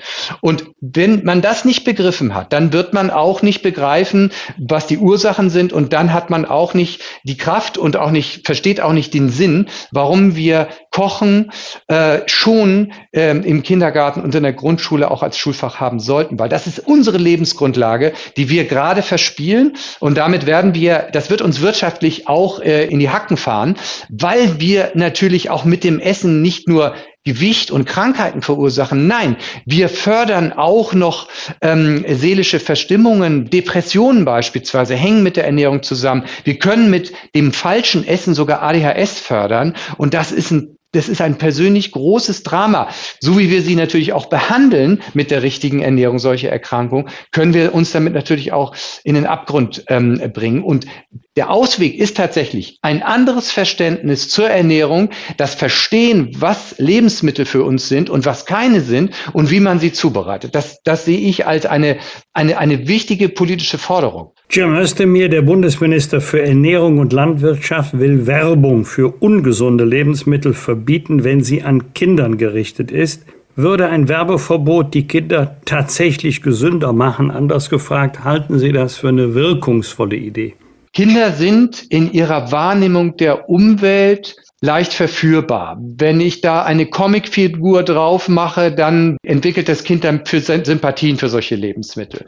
Ähm, Kinder können das Ganze nicht reflektieren. Ich halte tatsächlich ein Werbeverbot für nachweislich ungesunde, hochverzuckerte, hochverarbeitete Produkte für unbedingt notwendig. Weil es geht hier nicht nur um den Zuckergehalt, sondern es geht auch um die Chemie, die wir den Kindern damit eintrichtern.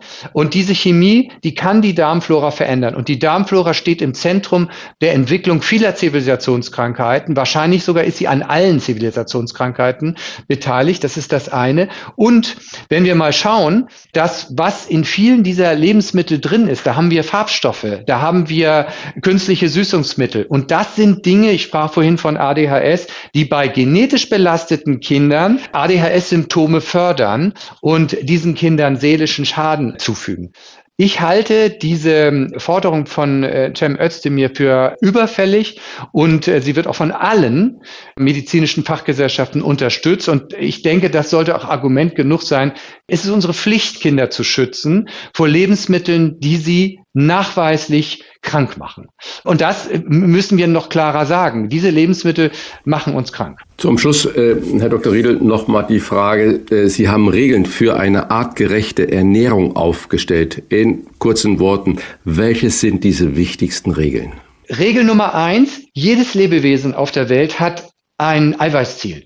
Und ähm, wenn wir das Eiweißziel erreicht haben, sind wir satt. Eiweiß ist der größte Sattmacher. Deshalb müssen wir die richtige Menge Eiweiß zu uns nehmen und das möglichst zur Hälfte aus Pflanzenprotein. Das ist Regel Nummer eins, weil wenn Homo sapiens satt ist und äh, äh, am besten hat es noch geschmeckt, ne? da gehen wir in die kulinarische Richtung, ähm, wenn er satt ist, dann ist er für Stunden satt, idealerweise durch die richtige Eiweißmenge und snackt nicht. Snacken ist eine krankmachende äh, Ernährungsweise, die auch Übergewicht fördert und Entzündlichkeit. Die Regel Nummer zwei wäre, wir müssen 500 Gramm äh, Gemüse am Tag erreichen. Und das kann auch mal Rohkost sein, aber ich empfehle jedem, einfach immer mal mitzuzählen.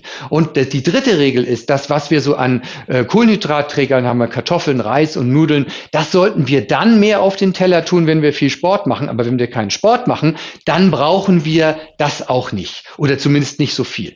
Dann brauchen wir gesunde, ähm, Nummer drei ist gesunde pflanzliche Öle. Das einzige tierische Öl, was für uns wirklich förderlich ist, sind ähm, Fischöle. Aber das sind eigentlich auch Öle pflanzlichen Herkunft, pflanzlicher Herkunft, äh, die kommen nämlich von den Algen. Die Fische kriegen das von den Algen. Und die letzte Regel wäre dann Zuckerkonsum auf unter 50 Gramm am Tag ähm, begrenzen. Das ist in unserer Gesellschaft wichtig, weil überall Zucker drin ist. Ich rate immer so ein bisschen im Kopf, das mitzuzählen. Und wer sich überhaupt mal informieren will darüber, wie ist denn meine Ernährung, dem empfehle ich einfach mal, seine Ernährung in die My Food Doctor App einzugeben und da kriegt man dann sozusagen sozusagen eine Bilanz. Du hast so und so viel mal gegessen, du hast so viel Zucker gegessen, du hast so viel Gemüse gegessen und das sind deine Fehler und die kannst du so ändern. Also ich fordere jeden auf, einmal sich bewusst zu machen, und das ist der erste Schritt, sich bewusst zu machen darüber, wie ernähre ich mich, weil wenn die Patienten vor mir sitzen, dann sagen sie immer, Herr Doktor, am Essen liegt's nicht. Ja? Und natürlich liegt's am Essen. Essen, falsches Essen ist die wichtigste Ursache für Krankheiten in Deutschland. Herr Dr. Das ist eine Frage, die muss ich jetzt als Rheinländer stellen. Sie müssen uns jetzt noch mal ein bisschen aufmuntern gegen Ende unseres wirklich interessanten Gespräches.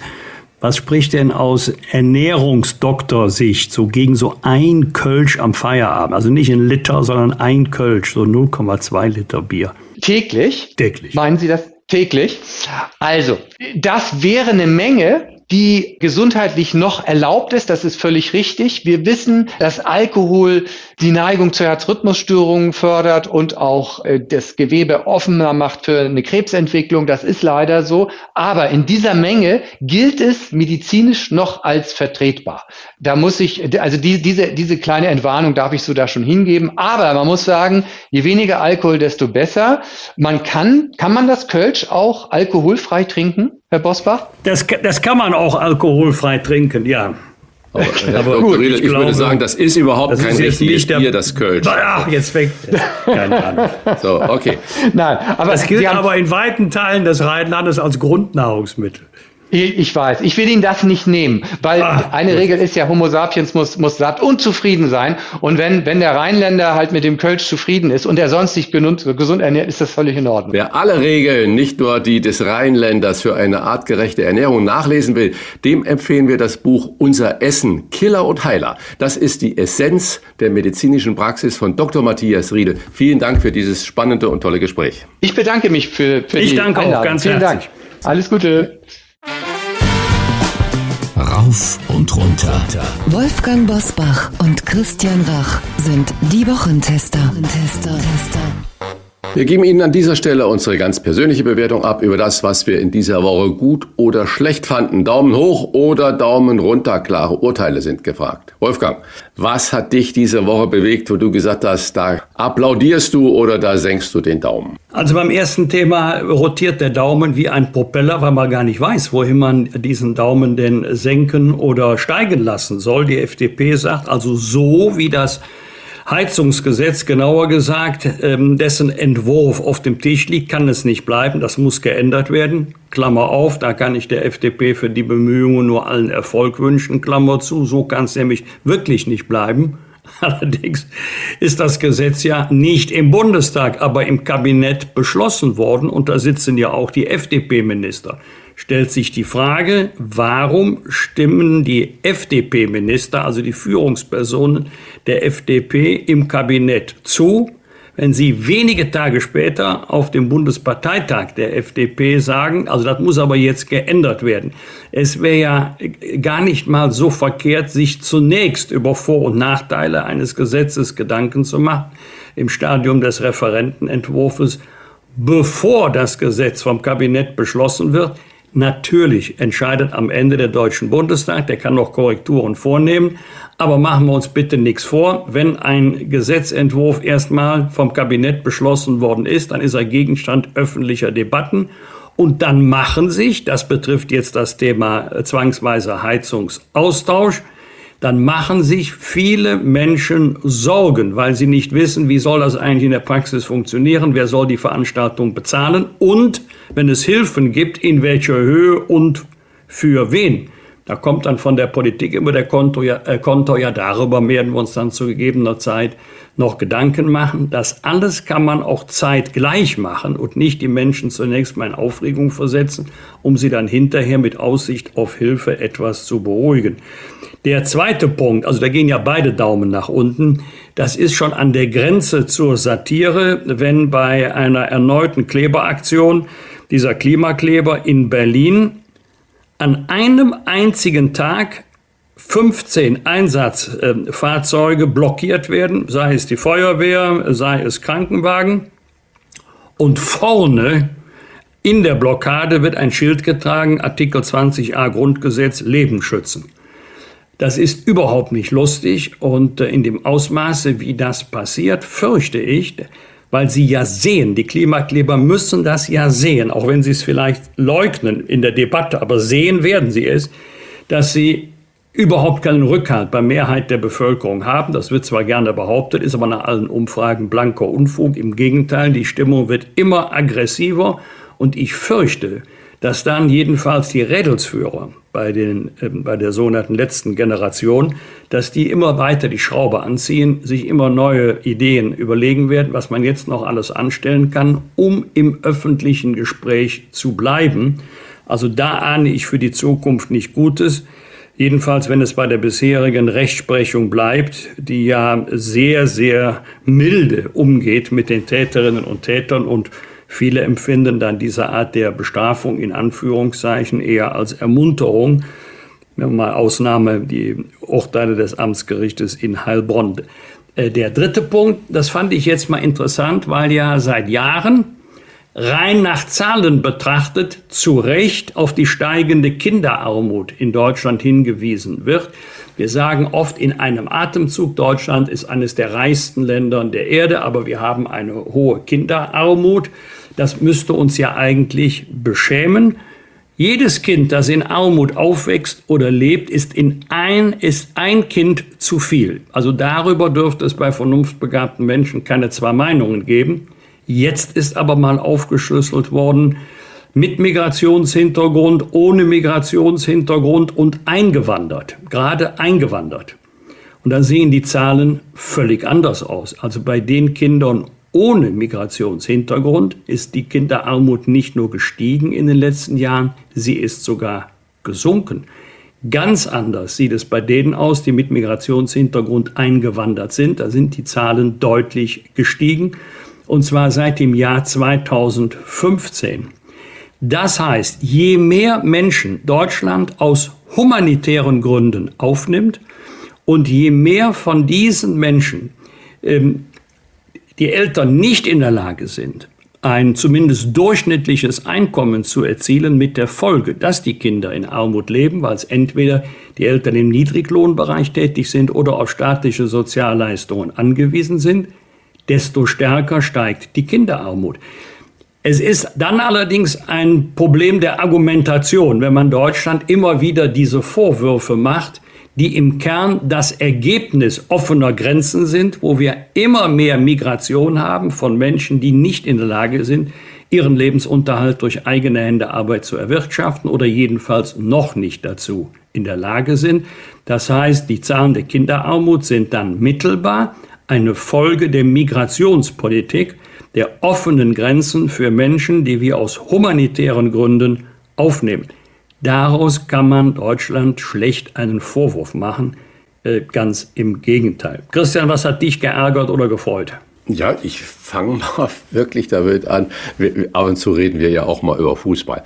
Ich finde das eine der spannendsten Fußball-Bundesliga-Saisons überhaupt. Äh, ich nicht, dass ich den Bayern dieses Kuddelmuddel oder dieses äh, Hollywood-Gehabe äh, da gönne, was da im Moment ist, sondern dass äh, wir brauchen ein starkes FC Bayern München äh, immer wieder, wir brauchen eine starke Borussia Dortmund oder auch alles. Aber was im Moment da passiert, finde ich für den äh, geneigten Zuschauer äh, wunderbar. Endlich mal, hoffentlich mal keine Serienmeisterschaft, äh, des FC Bayern München.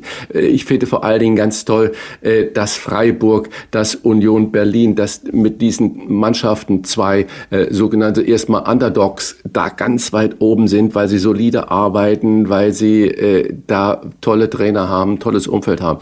Also das ist Spannung pur und ähm, da auch im Abstiegskampf und äh, jeder Fußballfan äh, schnalzt vermutlich mit der Zunge bis auf die Bayern. Aber äh, das ist einfach mal eine großartige äh, Spielsaison. Das finde ich also wirklich gut. So, und dann kommen wir zu den, den es gibt eine Menge, was ich wieder zu sagen hätte. Ähm, äh, da bloppt im Moment immer die äh, Meldung auf, SPD und Grüne wollen Tanz- und Feierverbot kippen, und zwar an den Feiertagen Karfreitag, Buß- und B-Tag, Volkstrauertag und Totensonntag weil mit der Begründung, äh, die Kirchen verlieren ja immer mehr äh, Mitglieder und äh, wir sind ja eine multireligiöse Gesellschaft und damit fällt das weg. Warum sollen wir nicht an diesen Tagen feiern?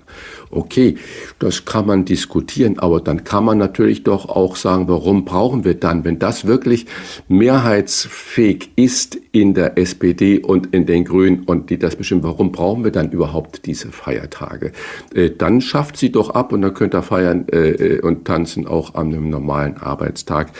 Ich finde, unserer Gesellschaft steht es einfach gut, wenn wir das Leben respektieren, indem wir auch den Tod respektieren und den Tod nicht immer völlig ausblenden. Ähm, das ist mal innehalten, an einem Tag mal nicht nur Spaßgesellschaft haben, an einem Tag mal äh, vielleicht ein Gedenken haben, an wen auch immer oder an was auch immer und innehalten, das steht uns allen gut zu äh, Gesicht, weil es ist nicht nur alles immer Spaß, Spaß, Spaß, Spaß, Spaß. Diese Kommerzialisierung äh, des gesamten Alltags in, hin zum Spaß ist eine bedenkliche Entwicklung, äh, weil wenn es hinterher mal weh tut, dann ist das Geschrei immer groß. Also, da würde ich gerne nochmals drüber nachdenken. Eine andere Sache wundert mich, wir haben heute ja schon über Energiewende und äh, was der Einzelne, die Einzelnen zu Hause tun sollen, die Wohnungsbesitzer oder auch äh, Mieter, wie man neue Heizungen installiert oder auch nicht installiert. Äh, und da wundert doch eine Meldung in Hamburg. Hat, setzt voll auf Fernwärme und da wird ein Industriehafen gebaut südlich der Elbe und das stockt. Und äh, man hat in Hamburg ähm, das alte Kohlekraftwerk, das war eine Übereinkunft auch mit Schleswig-Holstein. Das Kohlekraftwerk Wedel sollte vom Netz gehen. Das Kohlekraftwerk Wedel ist gebaut worden 1961 und bis 65. Das muss man sich aus der Zunge, auf der Zunge vergehen lassen. 1961, da war noch Konrad Adenauer Bundeskanzler. Und dieses alte Kohlekraftwerk wird jetzt in der Laufzeit verlängert bis mindestens 2026. Auf der anderen Seite haben wir in Hamburg, äh, wie es allgemein immer hieß, das modernste Kohlekraftwerk und das effizienteste Kohlekraftwerk Deutschlands, wenn nicht sogar Europas. Das ging erst 2015 ans Netz und wurde vom rot-grünen Senat äh, nach fünf Jahren Laufzeit abgeschaltet, weil man sagt, wir machen ja jetzt Fernwärme. Und das wurde dann, äh, und das hat äh, über 800.000 Megawatt Leistung konnten diese beiden Kraftwerke machen und äh, 11 Terawattstunden Strom hat man einfach abgebaut aus politisch-ideologischen äh, Gründen. Äh, und jetzt lässt man das alte Dreckschleuderkraftwerk Wedel äh, wirklich weiterlaufen, weil das alles hinten und vorne nicht äh, stimmt und nicht ist. Da, das soll mir mal einer erklären, dass das nicht Ideologie ist, dass das nicht nur äh, stumpfsinniges Machen ist, wir brauchen den Change. Aber doch, warum schaltet man nicht das Alte? Hat man nicht das Alte abgeschaltet und das Neue am Netz gelassen? Äh, ein Schelm, der da äh, irgendwas anderes denkt. Und äh, den Hut, es gibt noch vieles, Michel, äh, EU-Ratspräsident äh, Charles Michel, fliegt so gerne mit dem Privatflieger zu jedem kleinen, aber auch großen Treffen, kostete Millionen. Er fliegt von Brüssel nach Straßburg im Privatjet, er fliegt von Brüssel nach Berlin im Privatjet. Da sage ich mal, das ist keine Vorbildfunktion, auch gerade wenn wir immer und alles über Klima machen. Und ich möchte noch zwei Menschen würdigen, die dieser Woche von uns gegangen sind. Das eine ist dieser Mr. Äh, Sportschau Ernst Huberti. Ich weiß nicht, viele unserer Hörerinnen und Hörer werden sich vielleicht nicht mehr an ihn erinnern, vielleicht aber auch doch äh, dieser immer stets gestriegelte und gebiegelte absolute Sportfachmann. Ich glaube, er hat auch die erste Sportschau überhaupt moderiert. Äh, der ist im biblischen Alter von 96 Jahren ähm, eingeschlafen. Und genauso eingeschlafen ist mit 96 Jahren Harry Belafonte. Auch dieser äh, weltberühmte Mensch hat äh, viel Freude äh, gebracht und äh, so. Und für beide gehen die Daumen hoch und äh, farewell. Ernst Huberti hat auch das Tor des Monats erfunden. Und ähm, Harry Belafonte war ja nicht nur ein begnadeter Sänger und Schauspieler, er war auch ein politischer Aktivist, der da seine Spuren ja. hinterlassen hat. Ja. Was wird? Was wird? Wolfgang Bosbach und Christian Rach sind die Wochentester. Wolfgang, dieses Thema lässt uns heute ja überhaupt nicht los. Am Samstag ist Tag der erneuerbaren Energien. Und wenn ich dich jetzt fragen würde, wann wurde dieser Tag denn eingeführt? Vermutlich wüsstest du es nicht. Ich habe es auch nur nachgelesen. Der wurde schon 1996 als Aktionstag initiiert und erinnert an die Reaktorkatastrophe von Tschernobyl am 26. April 1986.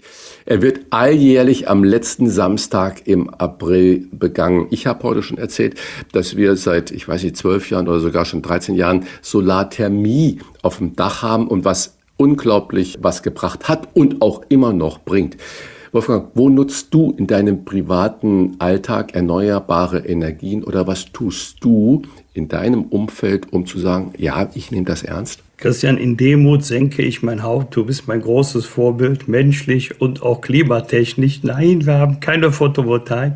Wir haben keine Solaranlage. Ich könnte jetzt äh, die praktische Ausrede benutzen. Das ist übrigens tatsächlich so, dass wir überhaupt keine Dachfläche Richtung Süden haben. Der Giebel guckt dahin, aber die Dachflächen sind nach Westen und nach Osten. Aber jetzt wird man mir bestimmt erklären, dass es sich auch da lohnt, Photovoltaik zu implementieren. Aber wir haben tatsächlich keine Solaranlage, weder Photovoltaik noch Solarenergie. Jetzt wird spannend. Ebenfalls am Samstag ist da, da, da, da. Welttanztag. Christian, wie oft tanzt du? Jetzt nicht aus der Reihe, sondern auf dem Parkett. Und wenn ja, welchen Tanz am liebsten? Oder bist du so einer wie ich, der ist egal, was die Musik spielt, ich bewege mich irgendwie, völlig unabhängig davon, ob das Foxtrot, Walzer oder Rumba ist? Ja, du hast ja schon gerade gesagt, äh, dass ich da auf dem, dem Gebiet ein Vorbild bin und ich kann nur sagen, beim Feiern bist du mein Vorbild, du rheinisches Feierbiest.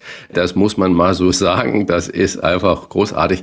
Aber Spaß beiseite. Ja, tanzen. Äh, meistens nur dann, wenn wir eingeladen äh, sind zum Leidwesen meiner Frau, gehen wir nicht auf ausgesuchte Tanzveranstaltungen, aber bei äh, eingeladenen Veranstaltungen von Freunden mal einen schönen Geburtstag feiern, was auch häufig vorkommt und da gibt es Musik und dann wird auch getanzt und dann stehe ich auch da. Ob das jetzt äh, bei Let's Dance fähig wäre, das würde ich bezweifeln, aber dann mache ich es auch gerne. Das muss ich auch zugeben, aber halt so eher diesen Freestyle. Ja, äh, siehste, also bei uns zwei würde wahrscheinlich Joachim Lambi nicht die Zehen ziehen, aber der ist ja sowieso immer super kritisch unterwegs. Ja, ja, genau. Am Montag wird das Deutschland-Ticket eingeführt. Für 49 Euro im Monat kann man bundesweit in allen Verkehrsmitteln des öffentlichen Nahverkehrs reisen, wenn sich selbige dann bewegen. Christian, du hast immer wieder erzählt, dass du in Hamburg gerne mal den ÖPNV nutzt. Hast du bereits ein Deutschland-Ticket oder wäre das was für dich?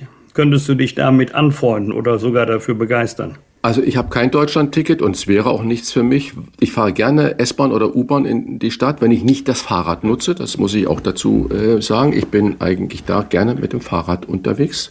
Auch das ist ähm, richtig. Wir wohnen im kleinen Vorort oder in einem schönen Stadtteil. Wenn ich da äh, mit der Bahn in die Innenstadt fahre, kostet mich das 3,40 Euro. Und ich fahre aber vielleicht zweimal im Monat in die Innenstadt. Also macht diese 49 Euro Nummer überhaupt keinen Sinn für mich. Und wenn es überhaupt zweimal sind. Und ansonsten bin ich da halt auch fleißig mit dem Rad unterwegs. Ich sage zuerst mal bravo, dass es doch geklappt hat mit dem 49 Euro Ticket. Aber was mir viele, viele Menschen sagen, Rentner fallen bei diesem Ticket hinten runter. Für Rentner verschlechtert sich sogar diese Bedingungen. Da muss vielleicht nochmals nachgeschärft werden. Am Mittwoch beginnt am Tegernsee der zweitägige Ludwig-Erhard-Gipfel unter der Schirmherrschaft des bayerischen Ministerpräsidenten Markus Söder. Wolfgang, der Ludwig-Erhard-Gipfel bringt mich natürlich zu einer Rangliste der OECD, die in dieser Woche ebenfalls erschienen ist und die international die Gesamtbelastung der Menschen mit Steuern und Abgaben dokumentiert.